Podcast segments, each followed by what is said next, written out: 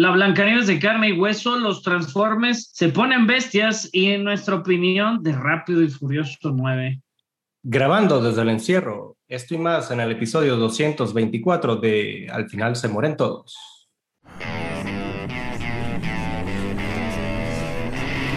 Cine, televisión, videojuegos. Al final se mueren todos.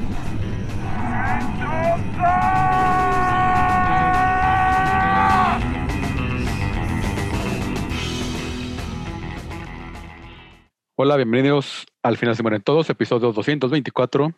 Yo soy Barson y conmigo está el buen Pepe ¿Qué tal? Bienvenidos.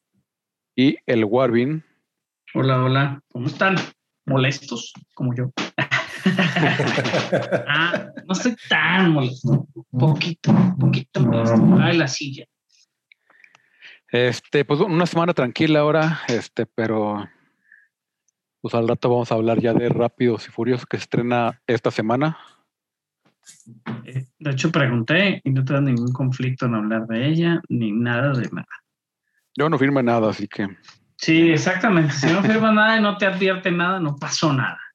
por alguna razón nos quitaron los celulares porque eh, Pues porque, ya, ya habíamos visto todo lo que se puede spoilear en los trailers. Ah, sí, horrible. Eso pa- aparte.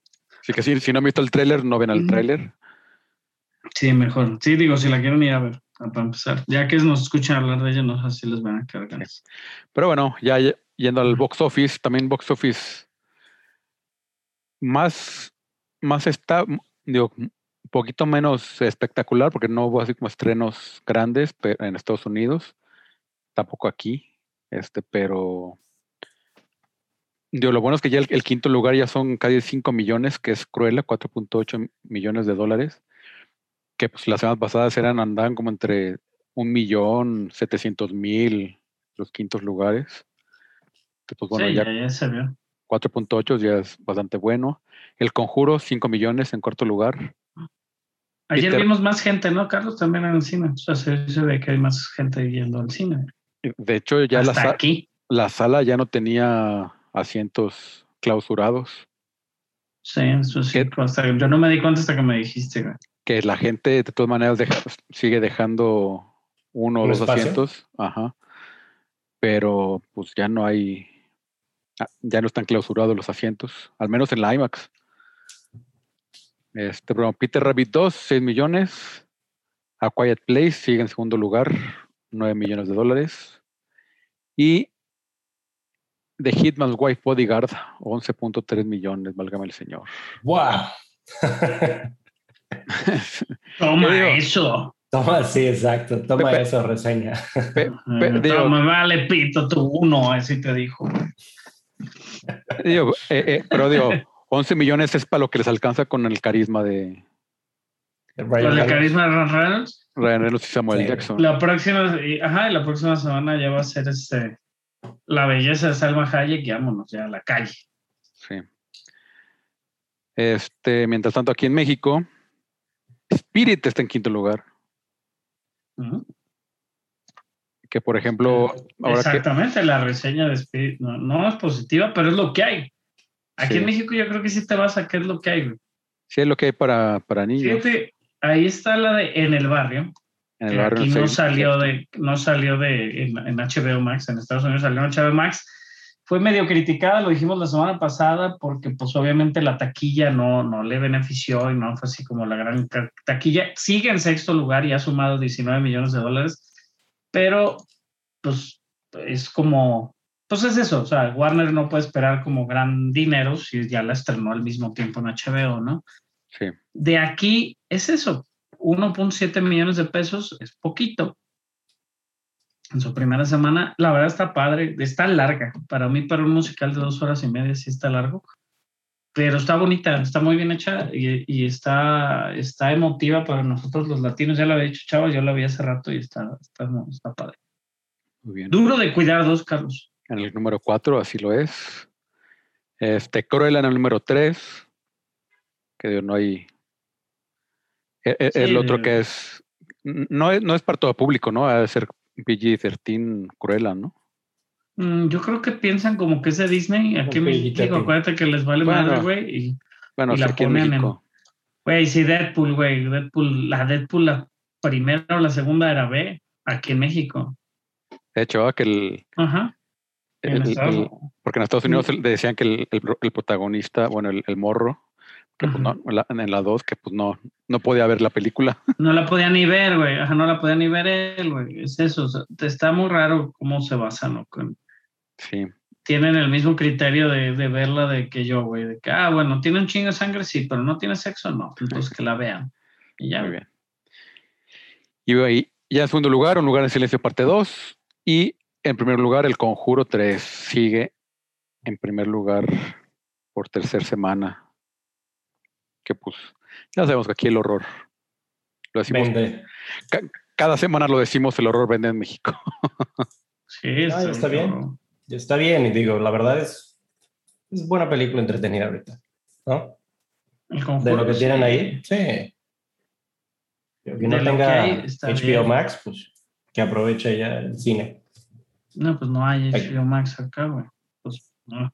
Bueno, acceso a un VPN y luego el HBO Max. Fíjate que ajá, a mí me sorprende y digo, sigue siendo abismalmente mucho mejor película este Quiet Place. Ojalá se siga corriendo la voz de que es muy buena película, la gente empiece a ir a verla. El conjuro, pues ese número 13 ahí a un lado y las dos anteriores, que la verdad no son malas, le han dado, le están dando sus billetes, ¿no? Lo que trae ahorita. Está padre. Sí, Digo, porque- qué bueno. Porque, por ejemplo, el acumulado de, de A Quiet Place son 87 millones de pesos. Y el de El Conjuro 3 son 288 millones de pesos. Oh, Y, y Y a, solamente. y a una semana más. diferencia, a diferencia de los Estados Unidos, en Estados Unidos, el Conjuro 3, obviamente que salió en HBO Max y pues ya la vio mucha gente, 54 millones y Quiet Place lleva 124 millones. A nivel global, Quiet Place lleva 222 millones y el Conjuro 3 lleva 142 millones.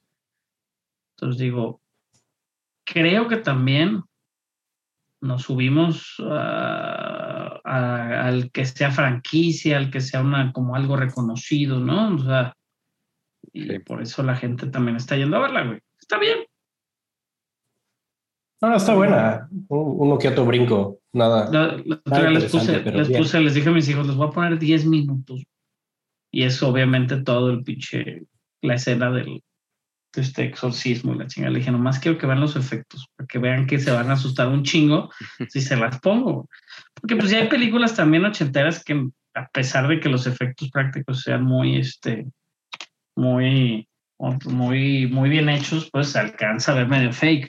No, y ahorita cuando el niño se tuerce y mete la cabeza entre el brazo y no sé qué tan, no, dices, no mames, güey, me va a llevar el diablo. Está muy cabrón. Eh, todavía no, que aguanten, que aguanten un rato y ya lo van a disfrutar. Está bien, está bien. Ya pasando a las noticias y con una de las reinas originales del, del horror, Jamie Lee Curtis. Este, mu- muy buenas fotos, ¿eh? Toma Jamie Lee Curtis, ha estado subiendo varias fotos este, de, de la producción de Borderlands en su cuenta de Instagram. Y ahora subió lo, lo que dice que va a ser una de las últimas, probablemente la última imagen de la producción, que es ya el, el reveal del, del claptrap, este, porque nada más habíamos visto la silueta, como habíamos visto la silueta de, de todos los personajes, este, pero ya con, con una claqueta que dice, pues ya es, terminaron de grabar, It's a Wrap. Y pues tres meses de, de grabación se aventaron en, en Hungría. Y pues a- en su pod pues también es este, muy emotivo ya por el final de la, de la producción. Menciona pues el, el reto que fue grabarla con todos los protocolos del, del, del COVID. Y de que pues un este, que fue una, eh, y literalmente abro comillas, an, an absolutely fucking blast, este, la producción, este, que se hizo muchos nuevos amigos, este, muy buenos amigos, y pues dice que crearon algo increíble. Entonces, pues, ahora esto ya... Relativamente rápida, ¿no? es- Tres no, meses, pero en producción ya vamos a ver cuánto es. Aquí platicamos, ¿no? A lo mejor van a ser unos ocho o nueve meses ahí. Yo Sí, creo pero- que Post se va a aventar un ratote también porque yo sí siento que le van a dar el estilo visual de los juegos. Si no, no tendría chiste, güey. Sí. O sea, yo siento que le van a agregar esas, esas líneas de trazo negras y ese estilo como... Que bien se puede hacer con maquillaje, pero creo que nadie va a aguantar o las horas y horas de maquillaje, o sea, na- nadie lo iba a hacer en la producción. La producción fue rápida como para las horas, horas de maquillaje, lo que me hace creer que realmente todo se va a ir a postproducción y que sí van a... Es parte de la gracia también del juego, entonces yo creo que sí van a respetar eso. Sí. O sea, el, el- el estilo, el estilo gráfico, por así decirlo, el estilo visual. Y, digo, y, tres meses más, más- es más o menos el promedio, más o menos, de, de producción de una película ¿De normalona. este nivel? Ok. Sí. A, a bien, menos que, pues, a, menos, a menos que sea Disney o Marvel que de repente regresan a hacer reshoots y. No, y sobre todo DC, que DC siempre tiene meses de Dicen, reshoots no, ya vamos a millones". cambiar de Superman, hoy no, otra vez. Que por cierto, bueno, al rato que platicamos, ya platicamos. Eh, Bueno, a mencionar. Vamos Pero al, es- al siguiente punto entonces. Mira, yo les voy a platicar rápido. Es el, el próximo live action de Disney, eh, Blancanieves. Ya tiene protagonista, quien es esta joven youtuber y actriz Rachel Zegler, que va a ser este, su papel, lo cual me parece impresionante. Ha tenido dos, dos roles principales. Es, en este caso ya tiene West Side Story, que va a salir en diciembre. Eh, la de Fury of the Gods es un papel muy secundario. en lo que Así trae. es, así es. Y Blancanieves, que es el, el, el, el segundo rol principal o protagonista que tiene ella. Me parece muy bien, digo, bien por ella. Este, realmente solo tiene tres, tres roles que ha estado en, en, en esto. Y Fíjate, tiene Pepe, bastante, que le, bastante que le adjudican mucho, y lo estuve viendo, le adjudican mucho la voz. Tiene un vocerrón la, la muchacha, al parecer. Este, ya la de West Side Story, obviamente, digo, no, ya está terminada, ya tiene rato que, que está hecha, ya hay gente que ya la vio, entonces, este, pues le adjudican eso, o sea, que realmente tiene muy buena voz. Obviamente, el, el la, la, la, la, la, que me aventé al principio, que no escucharon ustedes, lo estaba haciendo usted antes de grabar, es como comienza, ¿no? La, cantar Blancanieves, yo creo que va a ser parte de, de ese tipo de, o sea, va- van a llevar algo de, de la música original, que es lo que salva, ¿no? De repente a veces las películas, estos, estos remakes, porque pues lo que trae la nostalgia, las, las canciones de Disney también, además de que las películas ganaran premios por su animación, etcétera, etcétera, realmente siempre han sido como muy claves en su...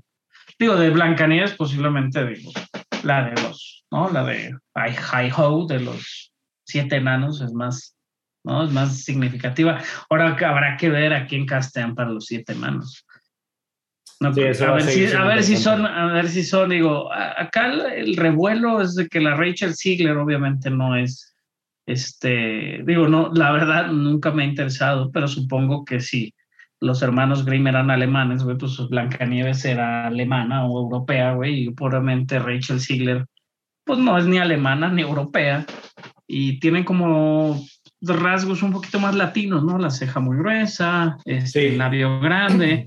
Y eso le molestó a la gente de Twitter porque pues así es el Twitter y así es la gente de Internet, de que ¿por qué me dan a mi Blancanieves si no es blanca como la nieve? Entonces, pues, ay, cabrón. La verdad, eso ya estamos, ya estamos más allá de eso, güey. Ya nos quejamos del- del- de, la película, ¿no? De la sirenita, ya la gente ya se quejó. Digo, no nos quejamos, yo no me quejé, pues, pero es un decir, yo soy parte de la sociedad que está destruyendo esto. Este, No, pero a tu, a tu punto es, eh, ella había sido reconocida por ser una eh, cantante en YouTube. Tiene 200 o 300 mil seguidores. Ella desde el 2015, cuando era más joven. Sí, no, y hace como tú dices, castings eh, y ella, eso. ella básicamente ha sido metida como con roles que tienen un poquito más sobre, sobre cantar.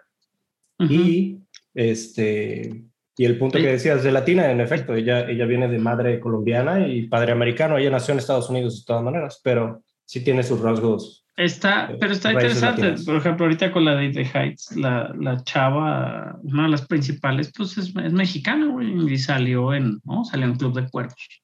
Sí, Por ahí salen. Y realmente, pues tiene muy buena voz y es muy atractiva, tiene muy buena ceja y este, y, y representa bien. O sea, ¿qué les molestaría? En la de, en la de In the Heights, me puse a buscar hace rato y hubo molestias porque la gente de color no era del color suficiente para vivir en ese barrio. O sea, no eran negros bien negros, güey. Entonces, qué pedo, o sea, y hubo chingos que se quejaron. Digo, obviamente, gente idiota, ¿no? Y, y este, ¿cómo se llama? Bill, Bill Nader o Bill Hader, ¿cómo se llama ese güey? El de las noticias ahí de. No, Bill Hader no, es. Bill Bill- Hader. sí, Bill Hader no es, pues del el otro, güey. ¿Sí sabes cuál te digo, Pepe? Uno que sale. En Fox. Pues es que, ¿cuál es? es, es- hay uno, el de HBO. No, no, no, no es, no sé cómo, no creo que, no creo que HBO lo tuviera. Es un güey que es muy por Trump. Bill que. Ay, ahorita. este, te- Trump. Ahorita te digo yo. Bill Maher. Bill Maher. Ah, ya Es sé un- quién es ese. Es un güey. estúpido, güey. Salía, no, tenía un programa en. HBO. No, tenía Sí, un programa en HBO. Sí, sí, sí. Bueno, sé. Pero Yo- sí, sí sé, sí sé a, qué- a quién te refieres y, y- Es Y bien intensillo y le tiró mierda bien intenso, duro. sí. Ajá, le tiró mierda bien duro al, Mira- al, al Manuel Miranda, que el Manuel Miranda tuvo un punto, güey, que tuvo que salir a pedir perdón porque sus, uh, se había llevado por, ¿no? Digo, la, la hace el director este de Crazy Rich Asians, ¿no? El director asiático, pero a fin de cuentas Miranda pues la produjo y, y- y él la hizo, su bebé. Y, y la neta, pues se tuvo que hasta disculpar, ¿no? Y que pues discúlpenme por no haber casteado a los actores suficientemente latinos, güey. No, Sí. suficientemente. Pero bueno, digo, es parte también del show, güey. sí. Cosas, cosas del, del, del racismo que la gente nomás quiere buscar, ¿no? Buscarle como, como el problema, pues, ¿no? No, no la solución. Sí, no. Pero, Pero, pero digo, bueno, por- para, para esta, eh, Rachel, pues la verdad, ojalá que le valga lo que sea y que Disney siga haciendo casting, la verdad. O sea, está haciendo buenos castings, ah, saliéndose un poquito de la raya de donde estabas acostumbrado a ver a Blancanieves eh, completamente así menonita y, y, pues, o sea, vamos viendo, vamos viendo qué actriz, qué, qué, qué, qué actuación hace esta actriz, no nada más el, el que se parezca, ¿no? Sí, digo, a ver qué pasa. Pero ¿sabes, ¿sabes dónde nos vale el racismo realmente? Bueno, solo que le pongas voces de negros como lo hizo Michael Bay. Pero bueno, la nueva, la nueva franquicia Transformers, que por cierto confirmaron que, este, que el, protagonista de esta película de In the Heights va a ser uno de los protagonistas de esta nueva serie de películas. La nueva película de los Transformers se va a llamar Transformers Rise of the Beasts y va a estar basada en algo, en base, no creo que esté basada en Beast Wars, que porque Beast Wars realmente se basaba en otro tipo de, digo, sí van a ser estos Transformers bestiales, y va a estar basada en los años 90 para estar un poquito más abajo de la línea de tiempo de Michael Bay, por si no la quieren considerar un reboot total y nada más como unas precuelas o algo así. Entonces el director va a ser Steven Caple Jr., que pues es muy fanático al parecer de los Transformers va a haber Predacons Maximals Terrorcorn, Terrorcorns también, que son varias razas y varias formas de los mismos Transformers, además de los que ya conocemos, ¿no? Que son, que ya sé que, porque ya está un poquito gastada esa batalla de los Autobots contra los Decepti- Decepticons. Entonces, bueno, vamos a ver un poquito más de más tribus de estos Transformers. Hoy hubo un evento donde estuvieron hablando de esto, de hecho, las noticias frescas el día de hoy. Este, sí va a haber Decepticons y sí va a haber otro tipo de razas, pero los Terror Corns van a ser como los villanos principales, dijo Bonaventura. Y como dije, va a estar basada en 1994 para poder considerarlo pues algo así, una precuela. La mayoría de la película va a estar en Nueva York, aunque en este momento van a comenzar a filmar en Perú, en Machu Picchu. Pues yo creo que para meter algo de historia o backstory ahí del, de cómo llegaron a la Tierra, lo que quieras. También, digo, obviamente va a estar Optimus Prime como el, como el principal. Y eh, Bumblebee regresa en forma de Camaro, no como Bochito. Este, ¿qué Ni digo? Ni en forma de fichas. Ajá, ni en forma de fichas, pero regresa en forma de Camaro. Este, también va a estar Optimus Prime.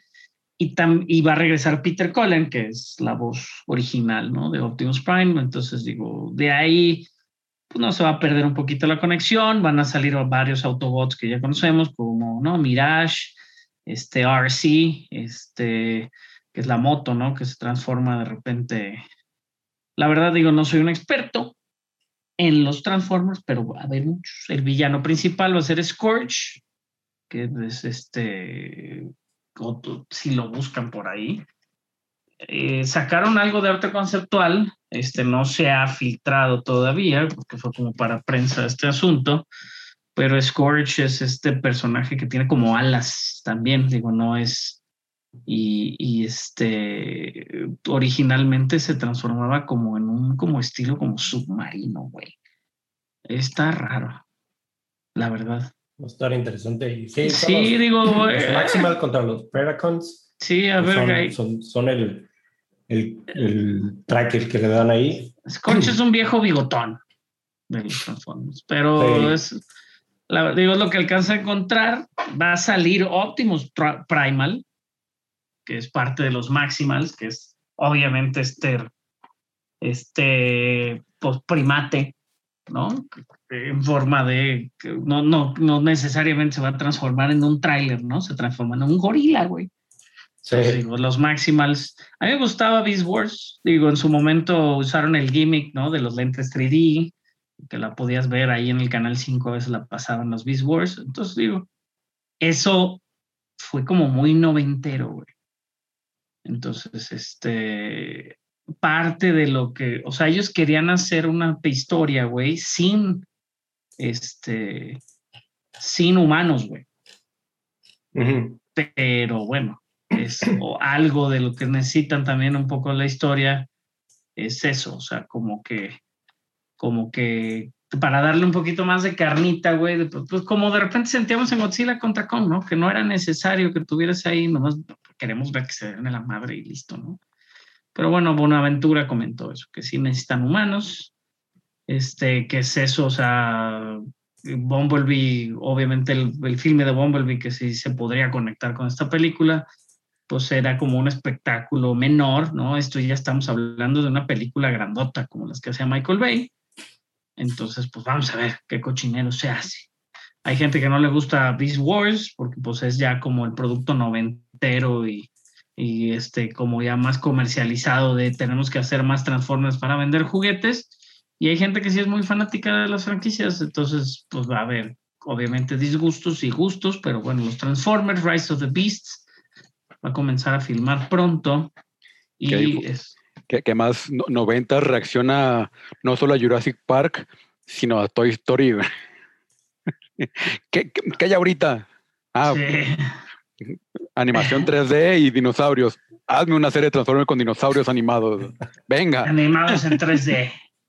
¿Cuál era la otra? Había una malísima, güey. Había una malísima que era que era, también la pasaba en Canal 5, no me acuerdo, que también usabas lentes o te daban, como consigues unos lentes en alguna revista. Güey, Los fabulosos.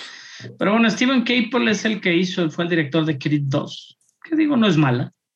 Entonces podemos creer, ¿no? Que podemos tenerle fe, güey.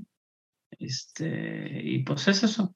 Le esperan que salga el próximo año, de hecho, en ¿eh? junio del 2022. ¿Sería la séptima entrega? 6-7, ¿no? ¿Llevan 6-7? Las 7. No, no es parte de, pero sí sería las 7. Digo, si lo ves de esa manera. Todo, el mundo me, empezó a decir, ah, sí, Transformers 7, pero pues si quieren manejar, creo que manejar un poco como el reboot, un poco como fue Bumblebee, que sí es, pero no tiene nada que ver, o, sea, como separarse mucho del, de todo el universo Michael Bay, pero sin dejar realmente separarse. Esto también va a salir también va a salir esta Dominic Fishback, que si vieron la de Judah de Black Messiah, creo que es la poetisa de Judah Black, Black Messiah, que es muy buena. Es de las cosas que más me gustaron de la película, es ella, Dominic Fishback, y Anthony Ramos, que no me sabía su nombre, pero es el que les mencioné de In the Heights. Entonces Ramos va a ser Noah, un chico de Brooklyn que vive con su madre y su hermano, es ex militar y está tratando de encontrar su camino. Traducción directa, ¿eh? venía todo en inglés. Soy muy bueno.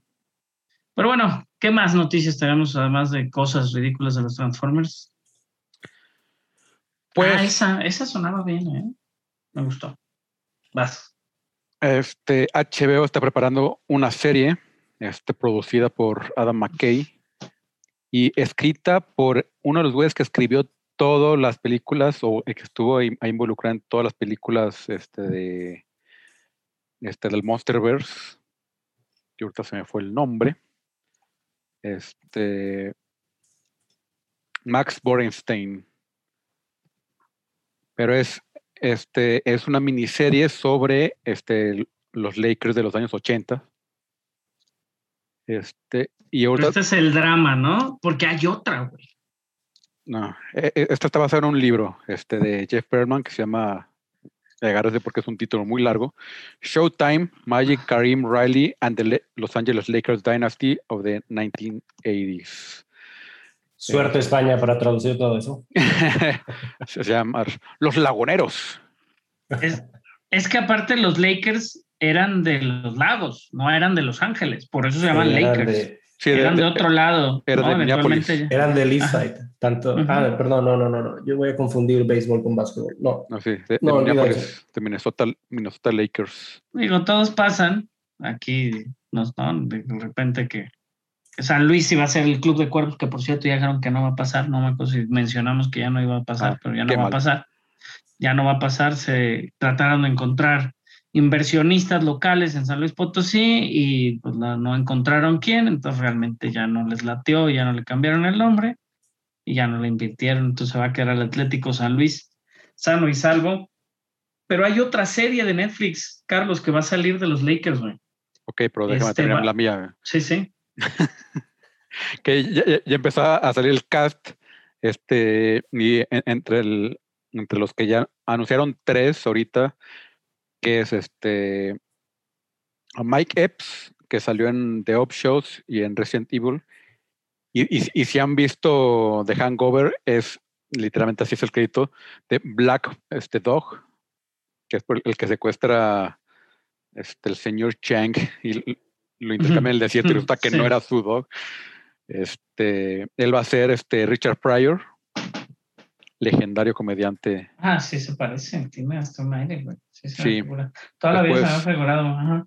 Karina Conti, que realmente no tiene mucho, este, muchos créditos, salió por ahí en una serie que se llama The Last Tycoon.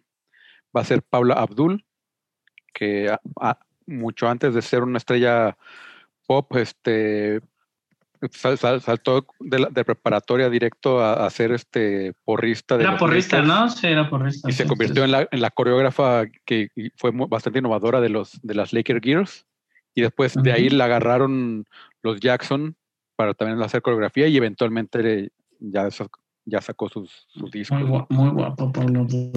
Y Max y Williams de Dream Blash es él también ahí en, este, en Bosch. Va a ser Jack Nicholson, que pues es el fan más famoso de los Lakers, siempre ahí eh, junto a la cancha. Paula Abdul estuvo casada con Emilio Estevez Dos años, del 92 al 94. y está casada con Jackie Jackson, hermano de Michael Jackson, me imagino. Sí, ¿Qué temas tan importantes dices? sí, sí. Sí. Y digo, pues, digo, HBO, pues es HBO y pues seguramente va a estar muy buena. ¿Y cuál es la otra del...? Este, fíjate, la- esa es un drama. Yo pensé cuando vi la noticia, yo pensé que estabas hablando de esta, por eso no la apunté. Ah, ok. Hay otro que, que le están metiendo lana a Netflix, este, y ya la perdió di- directo, o sea, ni siquiera le hicieron piloto, güey. Strike to Series. Y va a ser una comedia de, de esas de workplace, como comedia de oficina, güey, basada en Los Ángeles Lakers. Y se va a basar en la interacción como de la familia dueña de los Lakers, obviamente toda la oficina y todo cómo funciona, ¿no? Este, eh, cómo funciona todo el, el equipo, la, bla, bla, bla. Está producida por Mindy Kaling, que es la que escribía The Office y salió también en The Office, y ella tiene The Mindy Project, y por su compañía productora que se llama Kaling Kaling International, en asociación con Warner Brothers también, güey. Y la serie va a estar escrita por Elaine Ko, que es de las escritoras de Modern Family, que también va a ser showrunner. Entonces digo, está producida también por Howard Klein, uno de los productores de The Office, y por dos personas directamente de los Lakers que se llaman Jeannie Bush y Linda Rembes. y ellas van a ser pues el lado cómico o este estilo, como hablábamos ahorita, estilo Club de Cuervos, yo creo, de la de cómo se maneja el equipo 17 veces campeón de la NBA. Muy bien. Qué, qué- qué- cagado. ¿no? Que estén, ajá, que estén como dos proyectos así como a puerta de, de un mismo equipo, ¿no?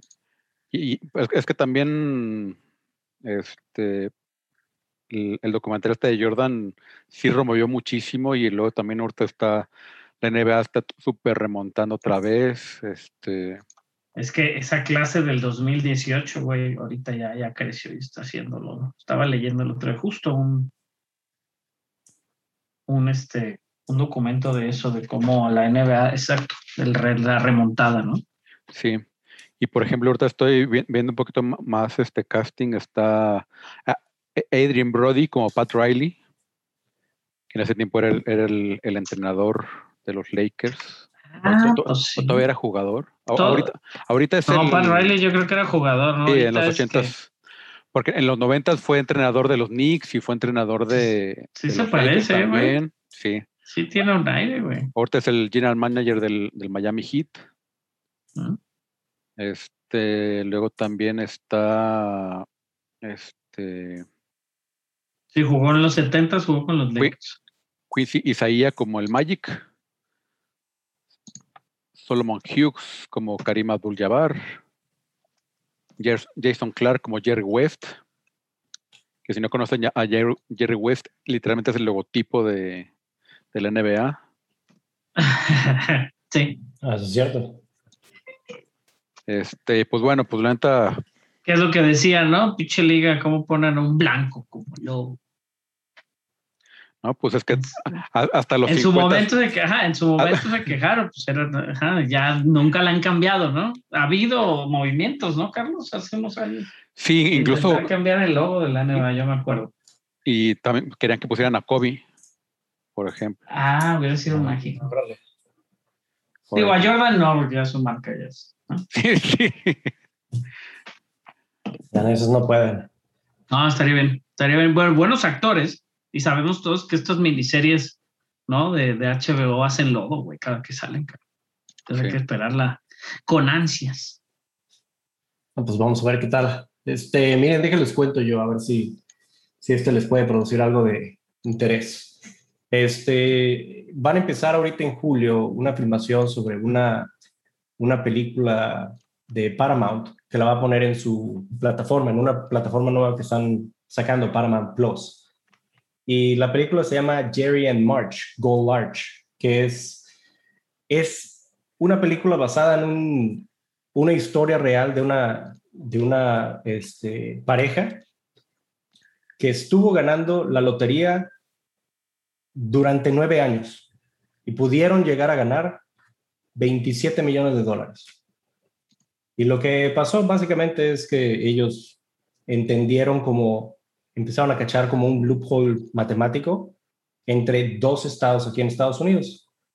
Y este, y digo, para no darles más, este, básicamente aquí es, ellos estaban en Michigan y, y ganaban entre Michigan y Massachusetts. eh, Massachusetts. Este, Massachusetts. Así es. 27 millones durante nueve años hasta que pues ya como que encontraron ese loophole y lo empezaron a cerrar en la lotería. ¿Eh? ¿Qué tal? Los actores, y es lo que más me gusta, es Brian Cranston, es el actor de Breaking Bad. Y es, es un estilo de drama comedia, pero va a ser un poquito más este, eh, comedia. Dark está, comedy, que dirigido les- por, pues- está dirigido por eh, David Frankel. Entonces, estuve leyéndolo, me, me, me interesó bastante todo el proceso que pasó ahí. Ujú. Eh, Muy bien, ¿eh?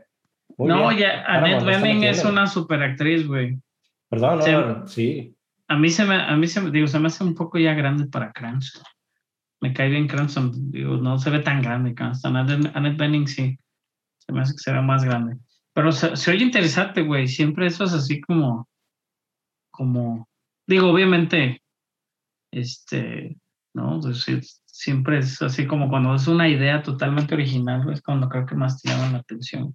Sí. Esas historias reales, ¿no? De repente ridículas que dices, bueno, sí, Sí, así ¿cómo ganaste? ¿Cómo ganaste tantas veces? la- Así que muchachos, si, si creen que todavía pueden existir algunos loopholes en la Lotería Nacional de México, tomen en cuenta esta película y Para ganarnos el avión. Ay, cabrón. Sí. no, pues, pues buenos actores. Yo creo que, y- fíjate, fíjate, eso me, eso me intrigaba, Pepe, ahorita en la de In the Heights, ya ves, compite uno de ellos, o, o es un tema, ¿no? También como ese, ese querer real- realizar tus sueños por medio de la lotería, güey. O sea, decir, me, lo va a ganar la lotería y ya todo se va a arreglar. Y creo que es parte de, de, de cómo vive, ¿no? El gobierno queriéndonos engañar, así, de, pues, sí, algún día puedes ganarte todo esto. Y la gente, güey, pues es una esperanza. Sí, no, aquí se vuelve una locura eso. Increíble la cantidad de lana que se mueve por ahí, sí. Es lo que dice, decía la viejita, ¿no? En la, en la, en la de In the Heights, paciencia y fe. cabrón. Eso, eso le tenía a la lotería. Pero bueno, ya hablando de otras cosas importantes, ya mencionamos a Steven Spielberg y su película musical que va a salir, pues ahora su compañía productora Amblin Partners acaba de firmar un, un trato con Netflix que los va a hacer producir mínimo dos películas al año para el gigante del streaming. Y bueno, obviamente a la gente le molestó, porque así es esto. Porque, porque el mismo Spielberg había dicho que Netflix no es cine y que las películas que salgan en Netflix no son cine. Irónicamente, el año pasado, el Trial of the Chicago Seven, que estaba producida por Amblin y hecha por Amblin, pues se tuvo que ir a Netflix para ganar Oscars con Netflix. ¿Por qué? Porque las salas de cine estaban cerradas y fue la opción para sacar la película. Eso no significa que Steven Spielberg vaya a estar totalmente inmiscuido en los proyectos, nada más su compañía productora. O sea, películas como 1917, güey, van a seguir saliendo en el cine y todas, pero no, ha hecho grandes películas el señor Spielberg. Pero bueno, hay películas que posiblemente de menos, de menos categoría, pero que sí con algo de, de, de este, ¿no? De así como saborcito que le puede dar Amblin, porque Amblin no produce cualquier cosa, güey. Entonces, bueno, se van a ir directo a Netflix, mínimo dos películas al año, o ellos van a producir la película, que significa que una cochinada de Netflix, ya vista por una compañía productora como Amblin, pues puede estar bien. Ahora, digo, el reporte también dice que Netflix puede ser, a diferencia de que Amblin empiece como como a meter lana de inicio, Netflix va a meterle lana de inicio para producir unas cuantas películas y que Amblin, ¿no? Que les dé el visto bueno o las produzcan ellos sin tener que meter dinero y ya eventualmente, ¿no? Crear esta, esta, este, pues, partnership o asociación que van a tener de mínimo dos películas al año. Stillwater, que mencionabas de Matt Damon hace ratito, este, Pepe, Sí. pues viene, ¿no? Es del director de Spotlight y es, es de Amblin para, para, este, para este año. Obviamente Jurassic. también Jurassic World Dominion, que este, pues va a ser Sí, grandísima, ¿no? En el 2022. Entonces digo, es parte de lo que se viene en Amblin, pero entre todo, este, Stillwater va a salir ahora en Cannes, de hecho, en el, en el día 30. Y la adaptación de West Side Story, ¿no? Que es lo que mencionábamos, pero es eso que, que, que, pues ya Spielberg aflojó con el dinero y, no, y de alguna manera no aflojó, no, no significa que vaya a ser películas, ¿no? Pero el, el Twitter y, y, las redes sociales molestaron decir, eh, pinche Spielberg, ya, ya, te vendiste. Y pues no, no se ha vendido nomás, nomás encontró Ay. un loophole, encontró un loophole, como decías ahorita de la, la, la, la, ah, yo de que, lotería, o sea, encontró un loophole. Tienen suficientes ideas y, y, también él tiene buen, o sea, buen ojo para poner películas y poner, poner su nombre o su, su productora en, este, en lugares donde sí deben de estar. O sea, dos películas no son tanto para una, este, para una No, categoría como ellos, la verdad no. No, pero pues significa que puede haber este, ¿no? Puede haber este. pues, no lo repitan en que- Cats, ya, con eso me doy. Pero sí, pues, eso no, eso no va a pasar. O sea, cada- con, con- con que no repitan un Cats, porque sí lo tenían ahí. Lo teníamos, yo no sé por qué ni siquiera lo pusieron como al final, así de todas sus películas Cats es, que han de hecho. esa, Cats de esa, es de esa popó que solo se produce una vez cada 10 años. Alguien aprende a no darle dinero a mi Sí. Sí, pero ellos, ellos han dado buenas películas. Green Book, por ejemplo, es buenísima película. Este, 1917 es, o sea, explota mi cabeza cuando ves la, la, la fotografía de esa película. O sea, Steel Waters, ahí sí tengo mis dudas, pero pues en julio 30 vamos a ver qué tal. West Side Story, un musical. Y Jurassic World, este, ahorita que platiquen con nosotros cómo, cómo vieron eso, pero... No este, lo vimos, güey. No nos lo pusieron. La vimos en ¿Es en IMAX serio? y no nos pusieron esos cinco minutos. Yo a eso iba. Dije, ojalá nos pongan los cinco minutos. Y no nos Ah, pusieron eso. nada. Es para lo único que iría a ver Fast and Furious 9 pagando en IMAX. No pagamos, pues no, no la pusieron, güey. Para los que no saben de lo que, es- para los que no saben de lo que estamos hablando, Universal anunció que iba a sacar un pequeño teaser de cinco minutos de Jurassic World 3, que se llama Jurassic World Dominion, eh, a- al frente o antes de la película de F9 o de Fast, de Fast and the Furious 9 que vamos a hablar ahorita en un ratito. Este, y esta, ¿no? Se iba a poner esos cinco minutos, iba a estar muy emocionante. Sabemos que la película, pues prácticamente ya está terminada. Va a salir en junio 10 del próximo año, pero era importante o interesante ver estos cinco minutitos de, del screening de IMAX, que no los tuvimos, y pues posiblemente igual me voy a tener que meter a una película, vamos a ver los primeros cinco minutos y luego salir, porque no le invertiría dos horas y media otra vez a, a ese pesar. Es larga de madre, pero. Pero bueno, este, ya no para terminar, este, que más un guiño. Ahora, ahora que Conan va a terminar, este, está, pues a- a- ahorita tiene como un formato que a- agarra a un invitado y le hace una entrevista como de media hora, 40 minutos. casi todo el Es como un roasting, ¿no? Es, es un roasting que está haciendo ahí. Sí. Este, y, y muy buenas entrevistas, na- este, ha- han ido varios, ahora ahora estaba este, Bill Hader, que por por lo, lo puso a hacer la- las mismas invitaciones de siempre. Y, y Bill Hader est- est- est- estaba ahí narrando un, uno de sus peores sketches de, de Saturday Night Live, que era con Paul Rudd, y de repente salió Paul Rudd que por supuesto no podía irse sin, sin llevar un clip, entre comillas, y es una broma que le he estado haciendo 20, que desde el 2004. La primera vez que se la aplicó fue cuando Paul Rudd fue a promocionar Como el final. 17 años, como la No. canción que queremos cancelar. ¿no? No, no, no, o sea, sí, 17 años. Este, la primera vez que la aplicó fue Sí, cuando. Paul Rudd fue a promocionar el final de Friends. En 2000. ¿Ah, ¿es en serio? en 2004, güey, y que dijo, no, sí, a huevo, que con- con- este, con- conseguí un, traigo un clip exclusivo, no sé qué, para, este, de- del final de Friends, y, y lo puso, y era un fragmento de, de la película de Mac and Me, que es este extraterrestre ojón, medio copia de E.T., este, Sí, y, sí, por sí, di- sí vi la broma en la mañana. sí. y por 17 años, cada que va, siempre, o sea, y porque así, ah, perdón, este, ese no era el clip, pero ahí va el bueno y lo pone y es otra vez el mismo. Y así 17 años, eh, siempre, es- o sea, Paul Rudd jamás, jamás ha puesto otro clip que no sea Mac and Me. Está ido a promocionar Ant-Man, ha ido a promocionar la serie esta de que es este, varios clones de él mismo de Netflix, este, y la misma, creo que en, en ese clonó al niño y salen dos veces el niño, una cosa así, o sea, Es un, es un buen cliché, es una buena broma que está haciendo. No, fíjate que es. esos, run- esos running jokes son buenos, güey. Todo el, toda la onda esta entre Jimmy Kimmel y Matt Damon, güey, me cago de risa, güey. Y Sí. realmente digo, posiblemente la gente que no nos escucha, digo, Pepe tiene más acceso a todos estos programas de, de, ¿no? de, de noche en Estados Unidos, que son muy populares. Comedia buena, ¿no? La mayoría de los escritores, por ejemplo, la gente que no sabe, Conan O'Brien escribió muchísimos capítulos de Los Simpsons, Simpsons. como el capítulo del monorriel, que es famosísimo.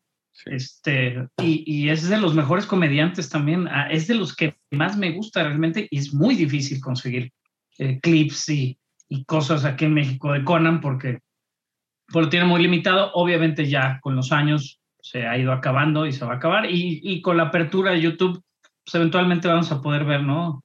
Algunos de estos viejos clips, pero siempre, siempre es muy bueno Conan. Toda la semana que hacía en, en el Comic Con, sea, realmente a- habrá que esperar a ver qué hace Conan. Y le había ofrecido, ¿no? Carlos, un programa especial en, en HBO Sí. o algo así. Sí, se va. Ya, ya yo que deja más trabajar una vez a la semana, si no, pregúntenle a, a este Oliver, que ha ganado todos los, los, eh, los em- sabidos y por haber, que les ha ganado a todos los, este, le ha ganado a, con, a, pues, a todos, o sea, de- desde que salió, ha arrasado con los premios. Entonces sí, esta es la última semana de- ya de, de Conan en TBS y eventualmente va a ser su programa, que es un, un programa semanal en HBO Max. Sí, porque ya cierra ahorita el 24. Sí, El 24 ya es su último día y, y es Seth Rogen, eh, estuvo hoy, eh, como dices en sus entrevistas, eh, Dana Carvey esta mañana, que es el de este... Satan, es Satan. Exacto. Y va a cerrar con Jack Black. Uf. Entonces, va a estar, de hecho, hace, eh, hace- creo que fue ayer o antier, fue cuando, Jack Black este, posteó ahí en, no sé si fue Twitter o Instagram, probablemente los dos, pero puso ahí algo sobre, sobre es un honor, bla, bla, me- me- me voy a poner en el último episodio de, de, de, de Conan. Y pues sí, la neta, Jack Black este, va, a ser, va a ser mucha, digamos, muy buena mancuerna con él. Eh, A mí sí, a mí me, me fascina Conan. Digo, yo- eh, estuvo, eh, Conan estuvo al aire de, de la NBC, güey, del 93, este, desde el 93. Sí. Estuvo Sí, muchísimo. sí, Tiene sí. desde el 87 trabajando, digo, desde que yo tenía, desde que teníamos, no somos jóvenes, pero es muchísimo tiempo, güey. ¿Vieron cuando vino a México hace unos años, en el 2017 vino a México? Sí, sí, sí. Hizo buenos programas. Este, Se subió Pero ahí sí, a, a mira. pelear lucha libre. Sí. ujú. De hecho, tuvo, digo, no, no sé si también vieron eso, pues, pero hace mucho era Jay, él era el que iba a seguir de Jay Leno. Es una O sea, super polémica. Sí. Sí. Y la verdad, así como dijo Raúl, este, es, es muy bueno, es, la verdad es como Fíjate escritor que- es buenísimo y, y se cae bien porque se mete mucho entre las bromas. Él, él es, también es, no es que sea pesado, sino que se tira mucha, mucha carrilla hacia él y, Sí. y la verdad lo hace buenísimo. Cuando jugaba, güey, a mí me encantan la, todo cuando hacía, cuando hacía esos clips de, de jugar juegos nuevos, ¿no? Y realmente creo que es parte y, y indirectamente mi pedo con Jimmy Fallon es eso, güey, que no siento que sea tan chistoso como Conan, como para haberle tumbado la chamba. Pero bueno, de en amistades y todo, pues igual estaba mejor parado el señor Fallon. Desde septiembre del 93 hasta el 2009 estuvo el programa de Conan. Después del 2009 al 2010, eh, como The Tonight Show con Conan O'Brien, que nada más estuvo un ratito. Y Conan, el, el programa actual, lleva 11 años, desde noviembre del 2010 hasta junio del 2021. güey. Está, está muy bien. Sí, está Este. También está sí. ¿no? Ya, ya también ya se fue. Sí, Sí, ya- ya pero se él, va. él le dieron una canceladilla ahí el próximo año. Este, Ya La regó, la regó. Nosotros aquí en la casa mi mujer es muy fan y la verdad es que hace, eh, se le tuvo unos problemas ahí en su el estudio, al parecer. Res- No, muchos de los trabajadores se quejaron de maltratos. Ajá, era medio ambiente tóxico, se pegó un quemón. Aquí en México, por ejemplo, nos la cancelaron a ella en el 2010, cuando fue lo de la gripe porcina. Mi mujer estaba en el 2009, mi mujer estaba todo el embarazo, se aventó viendo Ellen y se hizo muy fan, la pasaban en el Warner Channel. Y posteriormente a la gripe porcina, güey, hizo un chiste medio de mal gusto y Warner Latinoamérica decidió cancelarle el programa y la transmisión. Entonces mi mujer, güey, tiene más de 10 años viendo Ellen en clips de YouTube. Órale. Todas las entrevistas las ve en clips de YouTube oficiales. De alguna manera, en algún punto le conseguí ver el programa por medio de un VPN, etcétera, etcétera. Pero como es televisión abierta, realmente como pasa en Ellen Show allá, es bien difícil verlo. O sea, Sí. está muy cabrón recibirlo aquí. Entonces, Sí, bueno, digo, también triste que se va. Ya en algún, en algún momento nunca nos ha tocado ir al programa, pero ya conocemos el estudio, o sea, ya hemos ido así como. Ya mi, mi chamba hice más, nunca, nunca he podido. La verdad es dificilísimo conseguir boletos porque, pues, es. Para cualquiera de sus programas, pues la gente que no sabe, digo, es parte de, de esa información tonta que Raúl tiene en la cabeza. Puedes conseguir boletos si son gratis, De hecho, Jimmy Kimmel, hay veces que pasas por allá fuera del Capitán, el Capitán es este cine hermoso que tiene este Disney enfrente del Teatro Chino, y ahí es donde graban Jimmy Kimmel en vivo todas las noches cuando está en temporada, y hay veces que pasas por allá afuera y te ofrecen los boletos y te metes y ves Jimmy Kimmel. Y hay veces que te tienes que re- este, registrar en esta aplicación de One, One IOTA, algo así, es uno, OTA, OTA, y ahí te registras y, y te invitan a las premieres y te invitan a varias cosas a nivel California para que lo hagas.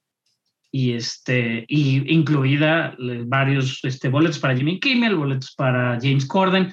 Obviamente, pues digo, siendo turista es un poquito más difícil porque pues para que se te acomoden las fechas o que te los den con tiempo, pues no pasa, ¿no? Pero, por ejemplo, Sí. con Ellen nos decían, pues despiértense a las 5 de la mañana y van y se forman afuera del estudio Warner y pues te firmas en la línea de stand, de stand, de stand-by y si alguien no llega de los que sí están invitados, pues te pasan. Entonces digo, mi mujer nunca lo quiso hacer, no es tan matada como yo, yo ya lo hubiera hecho tres veces. Este, pero sí, o sea, es parte del, todos esos programas pues tienen un público en vivo. De hecho, acaba de regresar después de 400, creo que 467 días puso Jimmy Kimmel el programa de hoy va a ser con público en vivo. Público completo. Ah, ya Sí. lo. Ah, pues sí, es que ya, Sí, ya, también- ya dejaron el 15 de junio, ya empezaron a dejar acá en, en Los Ángeles, pues dejaron ya que pase la gente. Sí, está interesante, digo, eh. Yo dato. Con, con, Conan y Colbert también ya tienen público completo. Sí, este de, de, de Conan, él lo hace en el Radio City. Es, es muy bueno. Digo, ahí también tienes que hacer horas y horas y horas cola para poder sacar uno. Si es que no lo pudiste hacer este, en línea y con anticipación. Normalmente, hay- unos que sí, digo, y de hecho vi que en algún punto, creo que eran sobre los de Navidad, sí cobraban como 50 dólares o algo así. Pero si alguien se raja, no estaba, o hay uno que otro asiento, sí, sí sale gente y siempre está gente haciendo fila para ver si le toca. Y este, Hmm. sí, la neta siempre Sí, claro, ver artistas ganando. gratis y, y, y ver ese, ese tipo de shows, la neta vale mucho la pena. Para mí, Conan siempre fue primero, Colbert, este, para mí es el, el segundo mejor. James Gordon sí se ha ganado mucho, sobre todo sobre YouTube y todo lo de karaoke, porque como dices, se, se presta a hacer juegos. Y ya de ahí ya Kimmel y... y- y A mí, a, mí, a mí Corden me caga, güey. Colbert se me hace excelente y Stewart es fantástico, güey. Y yo creo que Conan O'Brien, Jay Leno no me cayó bien, la verdad. No, no, no, no, tampoco. Eh, sea- eso es, nomás es, pues sí, para mí este sí, Colbert sí me, me da muchísima risa. Y es, es Sí. de hecho es, es fan. De repente ya lo ves como, no como host, pero como otro fan ahí tratando de preguntar y sacar toda la jiribilla No, de, pues, sí, de- sí, sí, siempre que va alguien del Señor de los Anillos, güey. Who's y le cae la Cuando- baba. Cuando fue Sí, Tyler, y digo, para, para no. y lo, lo, lo, lo- le- lo- lo sentó y se puso a recitar el, Es súper fan.